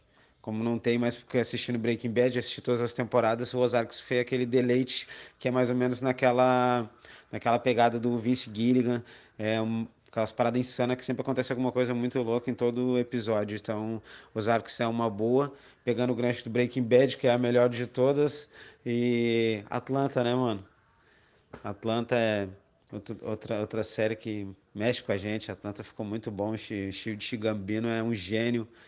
É muito, ele tratou muito bem tudo ali e ansioso pela terceira temporada que eu já ouvi dizer que está pronta, mas por questão contratuais o dono lá da Fox quer assistir só ele por enquanto. E mano, por último, mas não menos importante, alguns documentários que eu assisti e aconselho a assistirem também. Um é Cidade de Deus, 10 anos depois, o que aconteceu com os atores, a grana, a fama, depois da, do filme do Cidade de Deus, que é uma puta de uma obra. Outro documentário é o The of Ones, que conta a, história da Beats by, Doc, Beats by Dr. Dre, do Dr. Dre com o Jim Alvini, como eles se tornaram supostamente os primeiros bilionários do hip hop. É uma série muito da hora também de assistir. E Democracia em Vertigem, da Petra, que fala sobre né, nosso querido, nossa querida situação política por aqui no Brasil. E o que eu assisti essa semana, muito bom, mano. É, ele se chama Remastered. Acho que é assim que se pronuncia. Eu assisti o que é com sobre o Bob Marley, sobre um incidente daquela vez que ele tomou uns tiros e dois dias depois ele foi e fez o show igual. E tem uma história muito foda naquilo ali, mano. O, assistam, assistam até o final. Tem um momento ali que o Bob faz um bagulho que ele evoca até um raio, cai um raio no meio do show, é um negócio inacreditável. Depois daquilo ali, eu escuto Bob Marley todo dia aqui em casa e passei a, a, a, a, a caçar mais sobre a cultura do Bob Marley, que é um barato muito louco. O cara era um ser humano de luz andando aí entre a gente. Essas seriam as minhas dicas, e não queria dizer só uma, é impossível. Pode crer. Não, na real era só uma mesmo, mano. Era só uma indicação. Mas é assim, né? O Rua. o Rua, ele, ele curte. Ele curte fazer o bagulho assim, tá ligado? O cara convida ele pra fazer um, um vídeo a capela. Ele quer fazer um outro vídeo, um outro tipo de vídeo, tá ligado? Aí do convida ele pra fazer o estúdio live, ele. Ele põe no canal dele, tá ligado?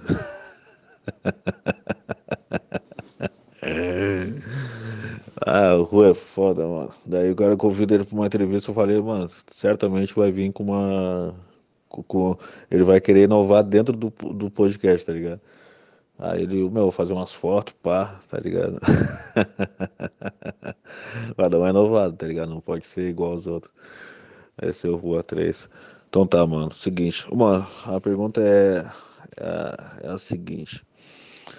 Uh, um tempo atrás, mano, eu tocava numa banda de reggae, pra República Reggae, nome da banda.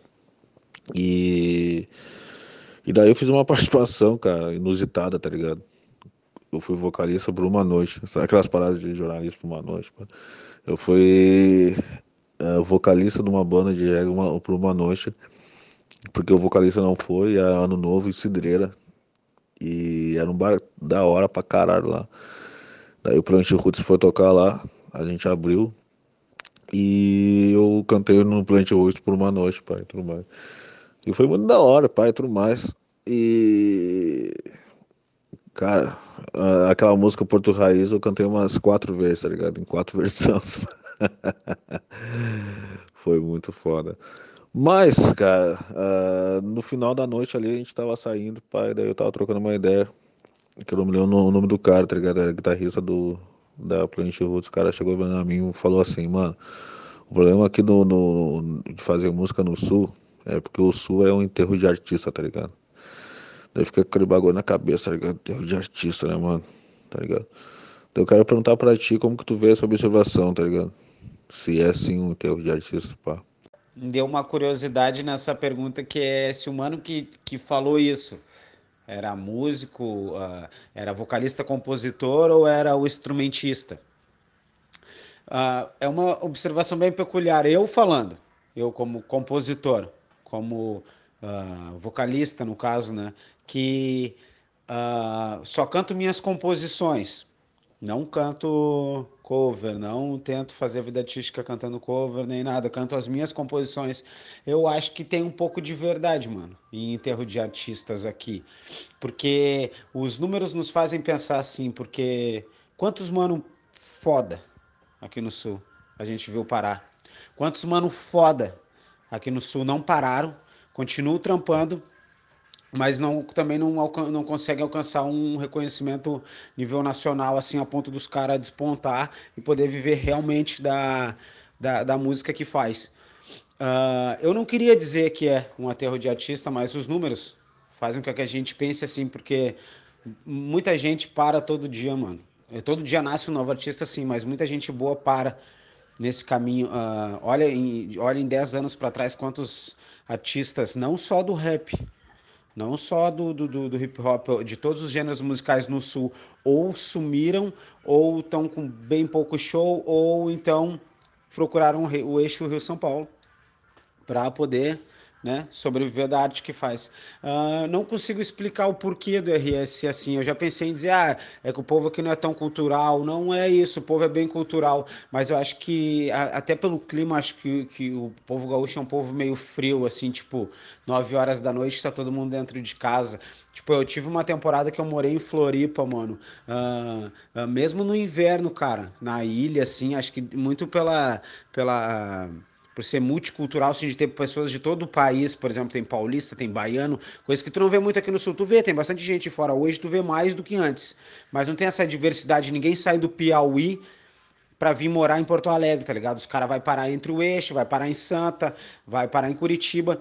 Aqui embaixo é mais o povo daqui mesmo Acho que tem a ver com o clima, mano. É, um povo mais friozão, tá ligado? Mais, mais, tipo assim, ah, legal, festa da hora. Tipo, ah, isso acho que é um povo meio. que, que, que tá de acordo com a temperatura do estado, saca? Que não, é, não acende tanto assim pra, pra cultura. Tem bastante, tem, tem muita gente. Tem muita gente que, que, que fomenta, que corre atrás, mas uh, os números falam mais alto, né, mano? Essa parada de, de, de, de, de, de ser enterro de artista, tá ligado? É, os números dizem quanta gente, torna a repetir, quanta gente boa parou, quanta gente vai parar ainda esse ano, quanta gente vai parar o ano que vem, tá ligado? É isso. É, é, é, é difícil, é bem, bem, bem louco, é uma analogia bem louca, é quase um milagre quando um, um, um, um, artista continua perjurando, lançando som, lançando disco, lançando clipe, isso é quase um milagre, mano, porque ele tá tirando de algum lugar para pôr ali para simplesmente a pessoa não dar o mínimo de atenção, por exemplo. Tá ligado? Ah, alguns dos exemplos, entende? É quase um milagre realmente um artista, principalmente no gênero que for, cantando suas músicas independentes, entende? Tem que fazer as pessoas gostar de um som que eles nunca nem ouviram. É, é, é uma colocação bem, bem, bem interessante, enterro de artistas. Por isso que eu pergunto, eu, eu posso responder sobre intérprete e de intérprete de minhas composições. Agora, para o músico instrumentista, não sei se já não é mais fácil, ou, ou vice-versa, se é a mesma moeda, tá ligado? Mas é uma, uma colocação a, a se ser, para se fazer uma analogia bem, bem complexa ainda. Acho que, que o que ele quis dizer é que é difícil viver a música aqui, tá ligado? Eu acredito que não só no rap, com certeza, com certeza. Tem várias bandas aí que foram. Que, as, bandas que, as bandas que conseguiram sair do sul, tá ligado? Né?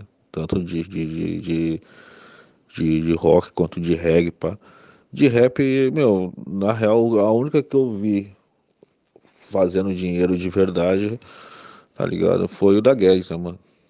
A única que eu vi fazendo dinheiro de verdade. E nos últimos anos foram vários bater na trave, tá ligado? É isso que eu vi, né, mano? Que eu, é isso que eu vejo que vários, vários caras conseguiram bater na trave, mas não conseguiram fazer o gol, tá ligado? E quem vai fazer o gol é quem, quem vai sair do estado, tá ligado? Como o Zuzela fez, tá ligado? Saiu do estado, né? Então é bem, é bem complicado. Então, pensando nisso, né, mano, é que eu vou fazer a segunda pergunta, tá ligado? Né? A segunda pergunta não, a décima pergunta, mas colando nessa, nessa resposta aí, tá ligado? Colando nessa ideia. Mano, então, tendo uma família grande, né, mano? Né, três filhos, como já, como já citei, esposa, uh, uma casa, a vida adulta, né, mano? Só que uma família grande, pá. E nesses tempos, né? Em tempos meio nublados, tá ligado? Como que é investir na música, tá ligado? Tendo tanto, tão pouco valor em troca, digamos assim. E de volta, né? Não em troca, mas o valor de volta, tá ligado? Pô, mano, isso é uma pergunta que geral deve se fazer, né, mano? Muita gente deve se perguntar assim, pô, mas como, né? Como é que consegue, como é que concilia isso tudo e. É, mano, é uma parada que não é só grana, tá ligado, mano? Ah, quando a gente fala assim, é, como é investir em música, com pouco valor em troca, tá ligado? Eu acredito que esteja falando em grana. Ah, mas não é só grana, né, mano? É tempo, é energia, é esforço físico, é abdicar de várias fitas, tá ligado? Isso é o investir. Uh, e o valor de retorno, mano, também pareia muito da percepção que tu vai ter da parada, saca? Pra mim não me custa nada passar um ano inteiro gravando um disco para pelo menos uma vez na vida eu subir ali no palco ou estar tá numa roda ali de rima, mandando um som, uma parada e ver a galera interagir comigo, bater palma, fazer barulho quando eu paro de falar, tá ligado? Bater palma quando eu peço pra bater palma. Acho que esse é um, é um dos valores em troca, tá ligado? Mas respondendo a pergunta que, que, que, né, que acredito que todo mundo quer ouvir, mano, eu não. Se eu tivesse que investir a minha grana, só eu investir grana, não, não existia mais o Rua 3 há muito tempo, né, mano? Muito tempo. Mas eu tenho uma galera que me ajuda, tá ligado, mano? Direto ou indiretamente, tá ligado? O primeiro de todos, o meu primo, meu primo que tá direto comigo aí, o Éder, que trampou comigo em várias fitas, quem já trampou com nós comigo, sabe, conhece ele. O Éder investe uma grana pesada, tá ligado, mano? Tira de várias paradas que ele podia ter para ele, que ele também mora sozinho, ele também tem esposa, ele também segura o, o terreninho, o ranchinho dele lá, tá ligado? E ele tira uma grana do sustento dele, da mina dele, para investir, tá ligado? No Rua 3, tá ligado, mano? Ele bota um, investe uma grana, já investiu muita grana nessa fita e é o hobby dele, tá ligado? Ele não bebe, ele não fuma, ele não sai à noite, ele não joga no bicho e nem no trilegal, mas ele pega e bota a grana dele e investe no Rua 3 por talvez acreditar nesse sonho muito mais do que eu acredito, tá ligado? Mas ele bota uma grana nessa fita e, e tem uma pá de, de, de, pessoas ao redor, né, mano, que me ajudam direto ou indiretamente, né? Meus familiares, minha esposa, meu trabalho, minha esposa trabalha, minhas meninas têm todas as avós e todos os avós por perto, no raio de 500 metros, tá ligado, mano? Tem todos os avós, todas as avós, minha bisavó também, a bisavó delas, a minha avó é viva e vem todos os finais de semana. É, para visitar a gente no nosso bairro, ela tem uma casa aqui também. E é muita gente ajudando direto ou indiretamente, né, mano, que me permite cometer esse quase milagre de investir tempo e dinheiro e energia e ter pouco valor em troca, né, financeiramente falando. Mas, pô, mano, quanta gente eu conheci, mano, quanta grana e tempo eu investi nessa fita e quanta gente eu conheci através do rap que eu jamais teria conhecido, tá ligado? Uh, muita gente, mano, muita gente, muita gente que eu conheci, que me ajudou a full. O, porra, o Buiu, mano, Buiu Rodrigues é um cara que me ajudou a full. O Lanzarini, o Lucas, Quantas ideias nós trocou, tá ligado? Quanta gente eu conheci, tu propriamente, o Bob. Quantas ideias a gente trocou e como que a gente ia se conhecer, mano? Se não fosse pelo rap, tá ligado? Nunca a gente ia se conhecer. Jamais, em nenhum momento nós teríamos, sei lá, na vida ter se conhecido e através do rap, através de investir o meu tempo, meu dinheiro e da minha família nessa fita, eu conheci essas pessoas e para mim já é super válido, tá ligado, mano? Ter, conhecer as pessoas, trocar ideia, conhecer outras vivências, saber que as pessoas abraçam a ideia do cara também. Então acho que esse é o valor que, que eu mensuro até agora, é o valor de da reciprocidade, das pessoas me ajudar de volta, das pessoas abdicar do meu som, abdicar não, perdão, uh, seguir o meu som, acreditar no meu som, que, que é o que me faz eu abdicar de outros sonhos para continuar vivendo esse. Acho que essa seria a resposta mais correta. Bem, mano, concordo, concordo, concordo. Então é o seguinte, mano, lembrando que esse o Ácido Podcast é um produto original Aux Up né? Uh, vai estar tá distribuído em todas as plataformas digitais, pode ouvir no Spotify, como no Anchor, no Google Podcast e tudo mais, certo? E, esse, e, e lembrando também, lembrando também uh, que, que, esse, que essa primeira parte do, do da nossa conversa, a gente está falando mais sobre o, o, o, primeiro disco, né, mano? Tá ligado? Depois, no, na, na segunda parte, a gente vai estar tá falando também sobre o segundo disco que tá para sair e tudo mais. Mas vamos voltar ao primeiro disco, certo? Que aliás é duplo.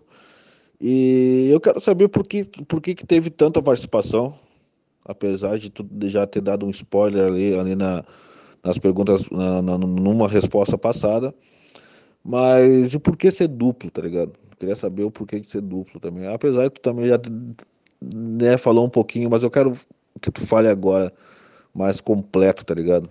Por, por que uh, ser duplo e por que teve tantas participações e tal. É, mano, de, de é, respondo, pegando o gancho na, na pergunta que eu já tinha respondido anteriormente sobre ter demorado o tempo, um tempo e esse tempo demorado de ter me trombado ali com vários manos, de ter gravado vários feats, foi o que, que levou a ter tantas participações, tá ligado, mano?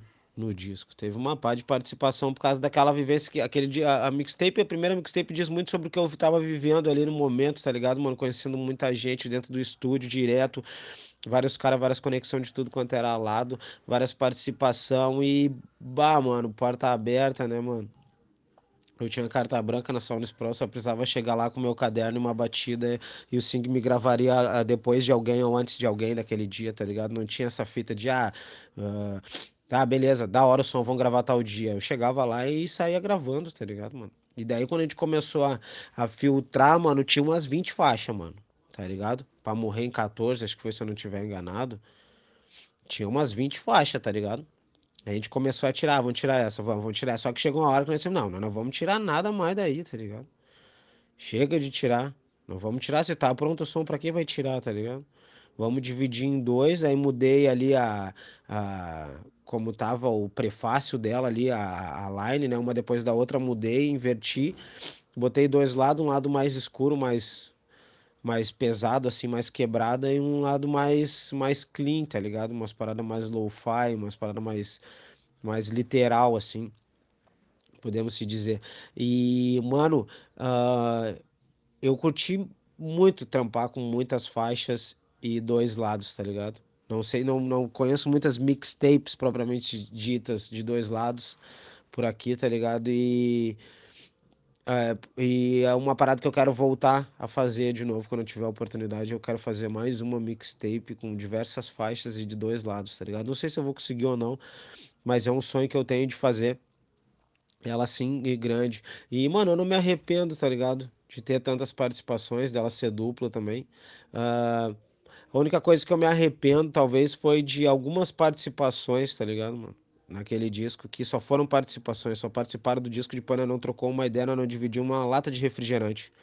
Que eu acho que é muito errado, tá ligado, mano? Tu apropriar uma pessoa, a, associar uma pessoa na tua arte e vocês não terem um dia, pelo menos, de vivência, sentar junto, trocar uma ideia, eu conhecer teus ideais, tá ligado? Tu conhecer meus ideais, nós conhecer como pessoa, pra daí a gente falar em rap, tá ligado? Pra gente falar em música, que é uma parada que hoje eu cuido, tá ligado? Cuido um pouco mais. Aprendi isso com o IVS, mano. O IVS me ensinou a ver essa fita desse jeito, tá ligado? E é real. Tu acaba não, não tendo conexão. Já tinha, eu já tinha essa percepção de, pô, pelo menos eu vou convidar algo. Depois do primeiro disco eu tive. E ele depois veio e, e deu essa ressalva, não, mano, que né. Essa é a fita, às vezes tu associa arte com os caras e nunca mais, tá ligado, mano? Quatro meses depois o cara tá postando foto com um político abraçado, fazendo arminha, tá ligado, mano? Aí foi a única, talvez uma das lições do primeiro disco foi essa. É da hora ter feat, é, mas tem que ser feat com quem tu conhece com quem é, pô. Você pelo menos vai comer um, sei lá, um morte lenta no centro, com um lanhado de ervilha, que tem ervilha pra caralho. Mas enfim, é isso. Barbaridade, mano. Cara, como é ruim ver os teus amigos, as pessoas que tu gosta, tá ligado? Né? Fazendo arminha, tá ligado? Aí eu tenho que concordar com aquela tia lá que eu não gosto muito, mas ela é de esquerda, tá ligado? Mano, aí, eu, aí me quebra as pernas, né, mano? Aí me quebra as pernas. Mas. mas vamos, vamos, vamos seguir aqui o, o pod, certo? Então, mano, apesar de eu. Hoje eu ouço música no, no, no YouTube, né, mano? Aprendi a ouvir música no YouTube. Meu chapa Bruno lá do Bocada Forte lá fez uma, uma conta pra gente, uma conta familiar, né, mano? Daí me incluiu nessa conta. E tô devendo uma grana pra ele, tem que pagar ele. e nessa conta aí eu tenho YouTube Premium ali, então é, então penso YouTube vídeo na música, tá ligado? Tem tudo, tá ligado? Né? Eu ouço tudo. Não tô fazendo uma propaganda aqui pro YouTube, mas ele é muito bom. Eu já usei o Deezer, o Spotify, tá ligado? YouTube Music é muito, muito, muito bom, tá ligado? E, e daí é o seguinte, só que eu fui, fui fazer aquela, aquele compartilhamento do Spotify, né, mano? Do Spotify pro Instagram. Eu queria botar uma música do Rua. E eu gosto muito de uma música ah, tem uma música do Rua que eu gosto muito, tá ligado? Que o nome dela é Nega. Uma música, é um, é um love, né, mano? E pá. E esse som, esse som aí também é aquela, é aquele som que tu, que tu ouve e tu pensa na, na, na, na tua relação com a tua mulher, tá ligado? Com a tua companheira, pai e tudo mais. Então eu, bah, esse som é, é, é, o que. Não, apesar de ter várias faixas boas ali, né? Mas esse som é um som que me. que, que, que daí tu, tu, tu ouve em casa, tu vive teu próprio videoclipe, tá ligado? Tá me entendendo? Então, porra, mano, é um som do caralho. E eu fui, eu fui compartilhar ele, né, do, do, do, do Spotify pro Instagram, que faz aquela, né, automático ali, e não tinha música, né, mano, tá ligado? Daí eu, pô, fui, daí eu fui procurar no Spotify bonitinho, de, bah, não tem a nega no, no Spotify, tem todas elas, mas não tem a nega, tá ligado? Eu queria saber o, o porquê, mano, tá ligado? Por que, que ela não tá incluída na versão do stream, tá ligado? Essa é a minha pergunta. Então, mano, uh, Nega também é um, uma das faixas favoritas minhas. Uh, é uma, uma faixa que tem uma pá de história, tá ligado? Tem uma galera que se identifica com esse som aí que acaba me mandando mensagem. Teve até uma mina, uma vez que ia casar, mano, lá em Santa, não sei aonde, me procurou, queria me contratar pra pra ir pra Santa tocar. Eu não, ah, qual é que é dessa fita? Acabei não, eh, não, não amadurecendo muita ideia, tá ligado? Mas foi uma das fitas uh, meio estranhas que aconteceu com esse som, das pessoas se identificar. E ela tem muito de Ghostwriter do futuro, aquela música ali, mano. Ali eu acabei escrevendo algumas coisas que ainda não tinham acontecido e vieram acontecer depois, exatamente como tá na faixa. Mas enfim, ela não tá nos outros streams e tá só no no YouTube pela aquela fita de beat da net, mano. Chega na net, cata um beat, o beat tem dono, alguém já comprou, alguém já tem um sample, um software, alguma coisa que caça a faixa ali com direitos autorais, tu não consegue subir nos outros streamings, só conseguir subir no YouTube, tá ligado? Mas muito dessa fita de pegar type beat, coisa que eu faço até hoje, que eu não parei de fazer, não sei se eu vou parar de fazer, mas Nega é uma dessas músicas que aconteceu isso, tá ligado? A única música minha que aconteceu isso foi a, essa faixa em especial.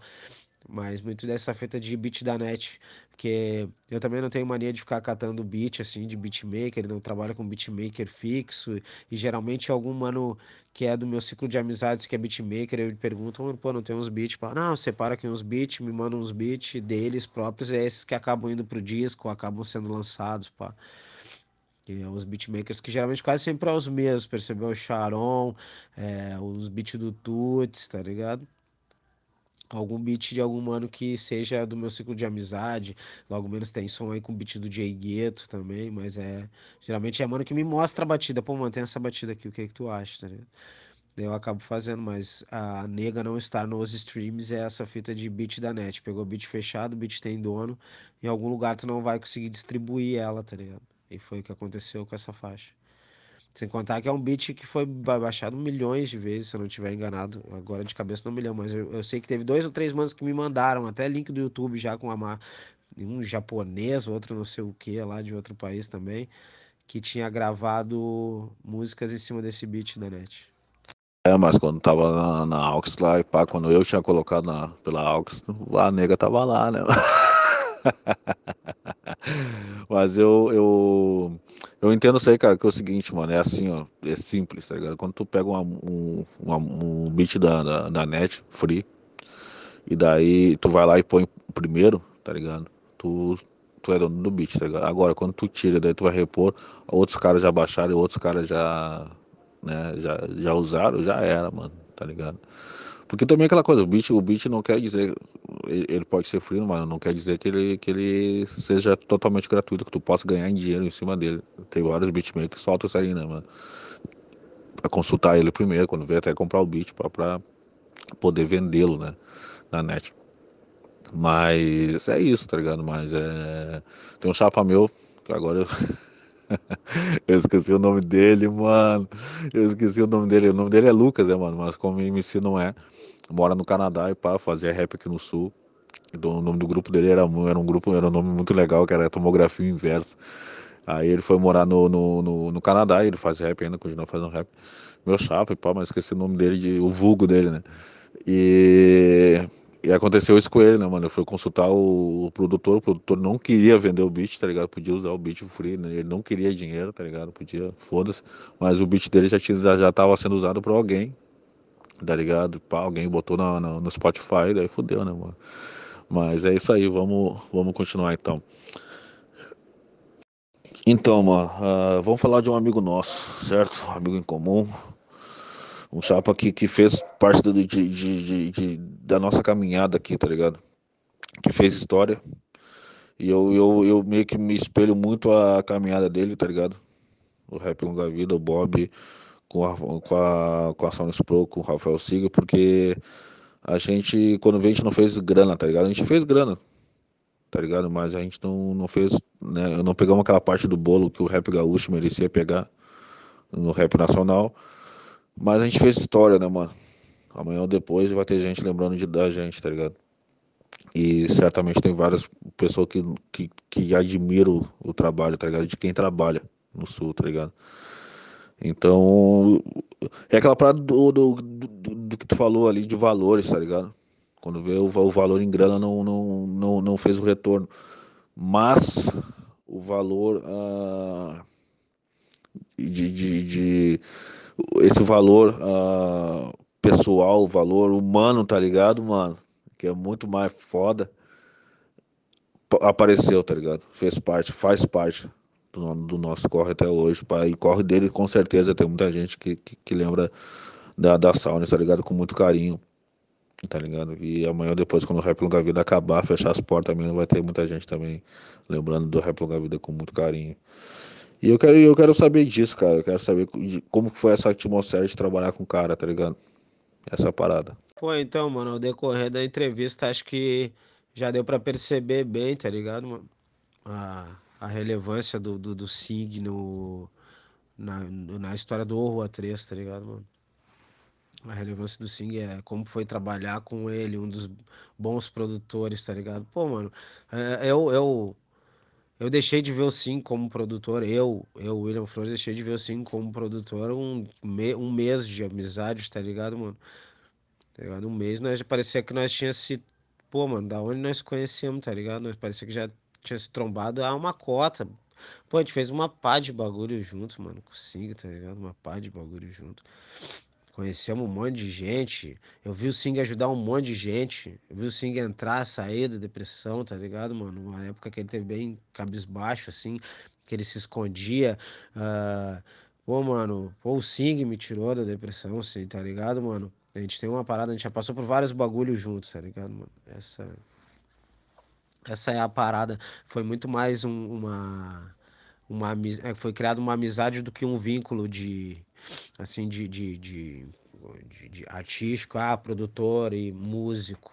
Foi muito mais um vínculo de amizade, de ter passado por várias paradas junto e vivido vários momentos massa e vários momentos palha também, que é, é o que é natural numa amizade, né, mano?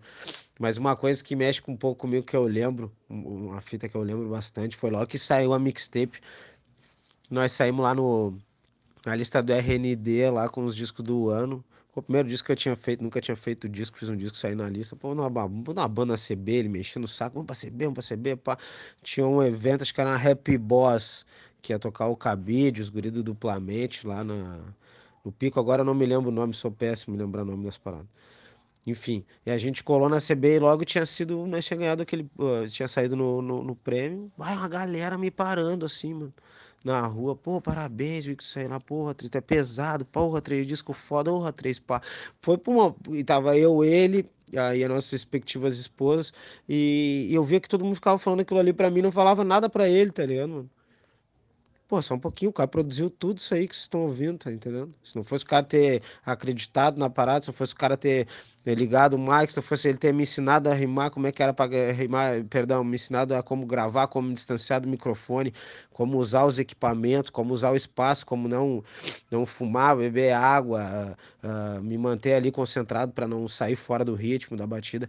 Ele que, que, que, que, construiu o álbum todo. E ele falou, quando a gente estava gravando o álbum, que ele falou que ele não ia fechar o estúdio enquanto ele não me entregasse aquele disco ali.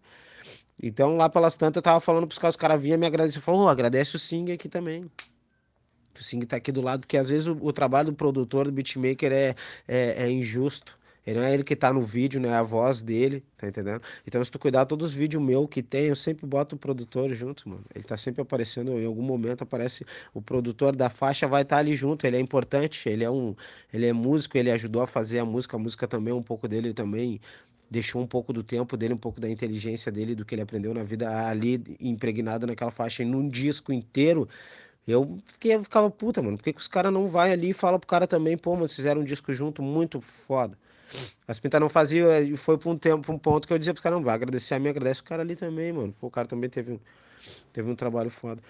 E ter trabalhado com o Sing, pô, mano, ter, ter, ter, ter sido amigo do Sing, mano. Amigo do nós somos amigos até hoje, né? Passou por várias aí. Até no início do ano aí, que teve um momento triste a Fuca, foi a perda do irmão, um gêmeo dele, dois filhos únicos. E ele perdeu o único irmão que ele tinha, tá ligado? Eu tava lá com ele, tá ligado, mano? No, no, no, o velório lá, essas paradas. E... É, mano, foda? Passou por várias fitas juntos, é meu irmão. Ainda bem que hoje ele tá bem. Ele optou por ele optou fazer uma escolha e tá bem, tá onde ele queria estar com a família dele, criando o filho dele. O tempo foi, tá sendo bom com ele, a vida tá sendo boa com ele, e eu agradeço isso. Eu agradeço tudo que ele fez por mim, né? E ainda tem muito a agradecer para frente ainda. A gente tem muito tempo para passar junto ainda. O Sing foi um cara, uma peça-chave na, na minha caminhada. Fico bem feliz também de, de, de ver, de, de, de ver, saber que eles estão bem, tá ligado? E quando eu digo eles, é eles, a família, né, mano? Porque não adianta só tu, tá ligado? Ser, ser, ser feliz, né? A tua família tem que estar tá de boa. Então, se isso tinha que acontecer, então eu fico feliz por ter acontecido, tá ligado? Só no Pro foi um marco, foi história aqui no, em Porto Alegre, aí em Porto Alegre, porque hoje eu estou em Torres. Mas foi, foi um marco, eu vivi isso. Eu fico feliz de, eu, de ter, eu, eu, ter vivido isso e ter acompanhado muito isso, tá ligado? De estar tá ali na Sauna Explorou. De estar. Tá, não todo dia, mas pelo menos uma vez por semana eu, eu tá ali na, na Saunas pra trocar uma ideia com o Rafa e tomar um café, mano. Tá ligado? Isso aí me fazia feliz pra caralho. Então a gente, a, quando a gente, a gente vive a história é muito mais foda, né, mano? a gente viveu a história. E ele viveu a história comigo. Meu, eu me lembro até a primeira vez que a gente trocou uma ideia. Ele veio pra trocar uma. uma um, pra falar comigo e, e, tirar uma foto comigo, tá ligado? Me fez um carteiro importante, tá ligado? tipo, ah, mano, vamos tirar uma foto, tá ligado? Eu achei muito foda, tá ligado? Então, ah, meu, e, e como ele era Ele era meu fã, tá ligado? Eu era fãzão, eu virei fãzão dele, tá ligado? Depois ele ganhou vários prêmios do Rap Longa Vida, né, mano? Era meu chapa, a gente trocava ideia sobre vida, sobre várias paradas, tá ligado? Era um cara que, que, que, que fez muita parte na minha vida, era meu amigo, tá ligado? Era meu chapa, ia lá trocar uma ideia comigo no trampo, tá ligado? E pá, então era meu, era meu chapa, meu irmãozão. Não, não tenho um tanto contato com ele hoje, mas eu acredito que quando a gente se vê vai ser foda, tá ligado? E aí, aí assim, tem vários amigos que são assim, né? Tem vários amigos que a gente se corresponde todo dia, tem aqueles que a gente, quando a gente se vê, a gente, a gente volta toda aquela magia foda, né? De como era antes. Então, eu fico felizão por ele, tá ligado? Mas vamos seguir. Uh, depois da Silence Pro aí, mano. Uh, eu tô ligado que tu fechou um acordo, né, mano, com o estúdio Lecaína, tá ligado? E daí eu queria saber que fim deu esse projeto, mano. Tá ligado? Simples assim, eu queria saber o que, que, que fim deu esse projeto. Sim, mano, tem. Eu trampei com, com eles lá com o Wes, uh, logo após que o Sing fechou. Eu procurei alguns estúdios, acabei fazendo guia suja em alguns estúdios de alguns manos que me apoiaram, pá, uh, lá no Choco, o Choco me apoiou umas guias sujas na época, o Cachola também, Cachopa, uh, também me apoiou umas guias lá na, na, na, casa dele, também fui muito re bem recebido nesses dois lugares, lá no Choco, lá na casa do Lucas Baltazar, lá. E na época eu tava sem estúdio, e acabei procurando um estúdio, sim, trabalhei lá com a Lecaína. Uh, tem alguns trampos que ainda vão sair aí, uns que vão, alguns no disco e alguns e algumas faixas single que eu gravei lá com eles. Uh, trampei lá com, os caras. O Wes é um profissional muito bom, ele é um puta de um profissional, mas no meio do caminho deu alguns desentendimentos meu com ele. Enfim, uh, paguei por alguns serviços e e ele achou que não ficou claro isso, acabou que a gente desentendeu no meio do caminho, mas é um assunto que eu não, não converso e também não vou comentar sobre isso, porque não é, não é uma coisa que condiz com a verdade para mim, entende? Uh, mas enfim, mais à frente esses sons irão sair, sim. E é o que eu tenho a dizer sobre esse assunto. Eu tenho a dizer sobre esse assunto. Deixa o bagulho meio no ar, tá ligado? Vai de boa, vai de boa. Então, seguindo aqui, vamos finalizar então esse podcast.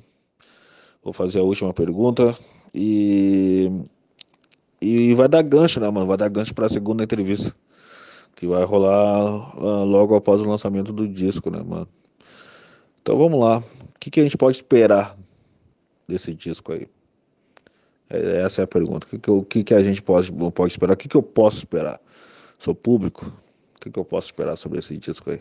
Mano, o que os caras podem esperar desse próximo disco é um disco muito mais. Não sei se é conceitual a palavra certa, mas muito mais pensado, mais, mais organizado, mais, mais bem pensado do que o primeiro analisando uma faixa depois da outra. Eu começo de uma forma, depois flerto na metade do disco com outros estilos, com outros efeitos, com outros elementos que talvez para o meu público mais fiel vá soar estranho, saca? Tipo, ah, mano, tá no com efeito ou tá numa batida diferente da qual ele fazia, mas isso é eu próprio me tirando da zona de conforto, eu próprio saindo fora ali e querendo uh, flertar com outros ritmos, mostrar que eu sei rimar em outros ritmos ou de outras levadas, mas me aventurar e eu peço que as pessoas tenham compreensão com isso. Porque seria muito fácil eu ficar jogando ali na minha zona de conforto, nos meus boom bap, nos meus classicão ali, nas paradas nos 90. Mas eu acho que seria errado com uma galera que vê de fora e pensa assim, pô, como seria o mano rimando de tal forma, né? E o que se pode esperar desse disco é isso. Diversos ritmos, diversos efeitos. Claro que vai estar ali impregnada o texto, o poema do Rua 3 e, claro, vai ter as clássicas. Mas, enfim, eu flerto com diversas diversos ritmos e espero que a galera tenha compreensão. E sobre participações, não tem muitas participações não, mano. O que eu tinha na outra de participação, no, na primeira mixtape, não tem nessa tantas. Mas as participações eu quero deixar para singles. Após o disco ou antes do disco, eu vou fazer algumas participações que eu mesmo estou bolando, convidando os caras para para dar uma, uma fomentada na, na, nas redes sociais, essas paradas, enfim. Uh, e participações, tem participação do Tuts, participação do Zumbi Johnson também, que é lá de Pelotas, meu humano. Uh, tem beats uh, do Sharon, beats do Tuts, uh, beats do Jay Gueto, uh, e algum, mais alguns beats da Nash também, beats da Lecaína, mas enfim, as suas participações e alguns beats. E logo menos ele tá na rua, mano. Logo menos ele tá na rua, deu um trabalho danado. Tem músicas atuais, músicas que eu escrevi há dois anos atrás, músicas uh, de todos os, os que eu escrevi em todos os momentos né, da minha vida, desde do, do lançamento, desde ter entrado aí na cena, desde o lançamento da primeira mixtape. Uh, não esperem clipes, mano, tá ligado? Não esperem clipes, esperem música. Música eu vou fazer, vou continuar fazendo. Se os clipes vier, são consequência, tá ligado? Mas eu tô focado na música, eu tô focado nos discos, tô focado em deixar um legado, uma história para trás. Esse disco vai ser mais um passo na minha caminhada. Uh, não posso me esquecer também a capa do disco é do Felipe Navarro, que fez a capa, fez as artezinhas ali, fez o conceito da ideia. Uh, o logo do Rua, agora o Rua tem um logo que já está piruliteando aí pelas redes, que foi o Palestino daqui da Alvorada também, outro designer foda que fez o logo para mim, um logo muito foda, fez me deu de presente, que é mais foda ainda, um puta de um logo. Uh, mas é isso, capas por Felipe Navarro, uh, captações de Jay Gueto, mix master do Jay Gueto também, uma outra faixa com captação da Lecaína e a mix lá da Lecaína também. Uh, mas enfim, mano, demorou, deu um trabalho danado, deu uma pá de perrengue, parecia que tava encantado, mas esse ano sai. Esse ano sai a nova mixtape.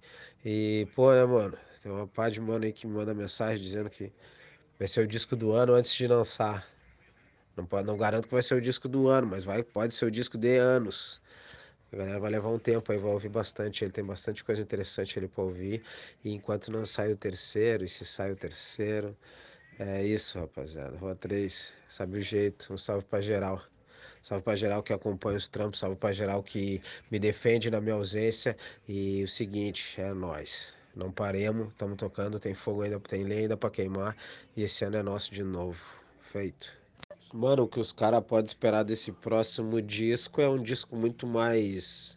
Não sei se é conceitual a palavra certa, mas muito mais pensado, mais, mais organizado, mais, mais bem pensado do que o primeiro analisando uma faixa, depois da outra. Eu começo de uma forma, depois flerto na metade do disco com outros estilos, com outros efeitos, com outros elementos que talvez para o meu público mais fiel vá soar estranho, saca? Tipo, ah, mano, tá no com efeito ou tá numa batida diferente da qual ele fazia, mas isso é eu próprio me tirando da zona de conforto, eu próprio saindo fora ali e querendo uh, flertar com outros ritmos, mostrar que eu sei rimar em outros ritmos ou de outras levadas, mas me aventurar e eu peço que as pessoas tenham compreensão com isso. Porque seria muito fácil eu ficar jogando ali na minha zona de conforto, nos meus boom bap, nos meus classicão ali, nas paradas nos 90, mas eu acho que seria errado com uma galera que vê de fora e pensa assim, pô, como seria o mano rimando de tal forma, né? E o que se pode esperar desse disco é isso. Diversos ritmos, diversos efeitos. Claro que vai estar ali impregnada o texto, o poema do Rua 3 e claro, vai ter as clássicas, mas enfim, eu flerto com diversas diversos ritmos e espero que a galera tenha compreensão e sobre participações, não tem muitas participações, não, mano. O que eu tinha na outra de participação, não, no, na primeira mixtape, não tem nessa tantas. Mas as participações eu quero deixar para singles. Após o disco ou antes do disco, eu vou fazer algumas participações que eu mesmo estou bolando, convidando os caras para para dar uma, uma fomentada na, na, nas redes sociais, essas paradas, enfim. Uh, e participações, tem participação do Tuts, participação do Zumbi Johnson também que é lá de Pelotas, meu humano. Uh, tem beats uh, do Sharon, beats do Tuts, uh, beats do Jay Gueto e mais alguns beats da Nash também, beats da Lecaína. Mas enfim, as suas participações e alguns beats. E logo menos ele tá na rua, mano. Logo menos ele tá na rua, deu um trabalho danado. Tem músicas atuais, músicas que eu escrevi há dois anos atrás, músicas uh, de todos os, os, que eu escrevi em todos os momentos né, da minha vida, desde do, do lançamento, desde ter entrado aí na cena, desde o lançamento da primeira mixtape. Uh, não esperem clipes, mano, tá ligado? Não esperem clipes, esperem música. Música eu vou fazer, vou continuar fazendo. Se os clipes vier, são consequência, tá ligado? Mas eu tô focado na música, tô focado nos discos, tô focado em deixar um legado, uma história para trás. Esse disco vai ser mais um passo na minha caminhada. Uh, não posso me esquecer também a capa do disco é do Felipe Navarro, que fez a capa, fez as artezinhas ali, fez o conceito da ideia. Uh, o logo do Rua, agora o Rua tem um logo que já tá piruliteando aí pelas redes, que foi o Palestino daqui da Alvorada também, outro designer foda que fez o logo, para mim um logo muito foda, fez me deu de presente, que é mais foda ainda, um puta de um logo. Uh, mas é isso, capas por Felipe Navarro, uh, captações de Jay Gueto, mix master do Jay Gueto também, uma outra faixa com captação da Lecaína e a mix lá da Lecaína também. Uh, mas enfim, mano, demorou, Deu um trabalho danado, deu uma pá de perrengue, parecia tava encantado, mas esse ano sai. Esse ano sai a nova mixtape. E, pô, né, mano? Tem uma pá de mano aí que me manda mensagem dizendo que vai ser o disco do ano antes de lançar. Não, pode, não garanto que vai ser o disco do ano, mas vai, pode ser o disco de anos. A galera vai levar um tempo aí, vai ouvir bastante. Ele tem bastante coisa interessante ali pra ouvir. E enquanto não sai o terceiro, e se sai o terceiro, é isso, rapaziada. Rua 3, sabe o jeito. Um salve pra geral. Salve pra geral que acompanha os trampos, salve pra geral que me defende na minha ausência. E o seguinte, é nós. Não paremos, estamos tocando, tem fogo ainda, tem lenha ainda pra queimar. E esse ano é nosso de novo. Feito. Eu, eu não posso dizer muito sobre isso, porque eu também não, eu não vi ele, né? Uh, aconteceu uma caminhada ali no, no, no, começo do ano ali, sobre eu, eu e o Ru, acho que foi no final do ano, acho. A gente trocou uma ideia sobre lançar um disco e pá. Eu peguei e falei uns bagulho pra ele. Ele ficou me respondeu, daí a gente ficou meio de cara e pá, tá Aí acabou o quê? Acabou de eu não poder ouvir o disco, tá ligado? Como eu queria ouvir, né, mano? Ser um dos primeiros a ouvir. Isso aí que, que, que é uma das coisas boas, na, na, uma das partes boas de ser de, de ser o Bob, tá ligado? É ouvir todos os trabalhos antes, tá ligado? De lançado, tá ligado? É ouvir de muita gente, muita gente boa. Sempre me mandou o disco antes pra ouvir.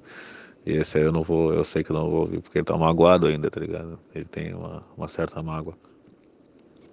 Então ele só me manda umas, umas faixas aleatórias, tá ligado? Meio sujo, pá, tá ligado? Pra eu ouvir, assim. Eu me faço também, ouço dois, três dias depois, tá ligado? Então a gente vive um, um draminha assim nosso particular, tá ligado? Apesar da gente ser assim, bem claro. Mas a gente vive um draminha. Então eu tenho. Então eu, eu, eu tô no aguardo de ouvir esse disco, tá ligado? Quem, quem me conhece, meu, eu, eu falo muito isso, quem me conhece, sabe? Nem, nem, nem todo mundo conhece o cara, né, mano? Mas conhece um pouco do meu gosto, sabe? Que eu gosto muito do Rua. E, nesse, e nessa ideia desse podcast eu vou convidar pessoas que eu gosto de ouvir, tá ligado? E não, não necessariamente são meus amigos, mas eu gosto de ouvir, tá ligado? E, e é preciso as pessoas ouvirem, tá ligado? Esses caras, então o Ru é um, dos, é um deles, o, o também. É um cara que, que as pessoas precisam ouvir ele, tá ligado? É, os caras são, são, são os caras bons da cena. Mas é isso aí então. A terceira entrevista será com o meu chapa Big, Big MC Tchê. Né? Esse aí é um, é um, cara que eu gosto pra caralho. Uh, não gosto muito da música dele. Mas é um cara que eu gosto, tá ligado? É um cara que é importante tê-lo, tá ligado? A cena é importante a cena ter um cara tipo Big. O Big é muito original no que faz, tá ligado? Entendeu? E, então nem, nem tudo que, o que tu gosta é, o melhor, mas é importante tu ver as peças, tá ligado? Sabe, a cena precisa de algumas peças importantes. E o Big é um desses caras que é, que é uma peça importante. Mas é isso aí. Eu vou ficar por aqui. E tá frio pra caramba. É meia-noite. Tô aqui em Torres. né? Frio na praia, aquele frio gelado, gelado do mar, tá ligado? Mas é isso aí. Abraço, gurizada. Obrigado quem ouviu até o fim. E é isso. The podcast you just heard was made using Anchor. Ever thought about making your own podcast? Anchor makes it really easy for anyone to get started. It's a one stop shop for recording, hosting, and distributing podcasts. Best of all, it's 100% free. Sign up now at anchor.fm slash new. That's anchor.fm slash new to get started.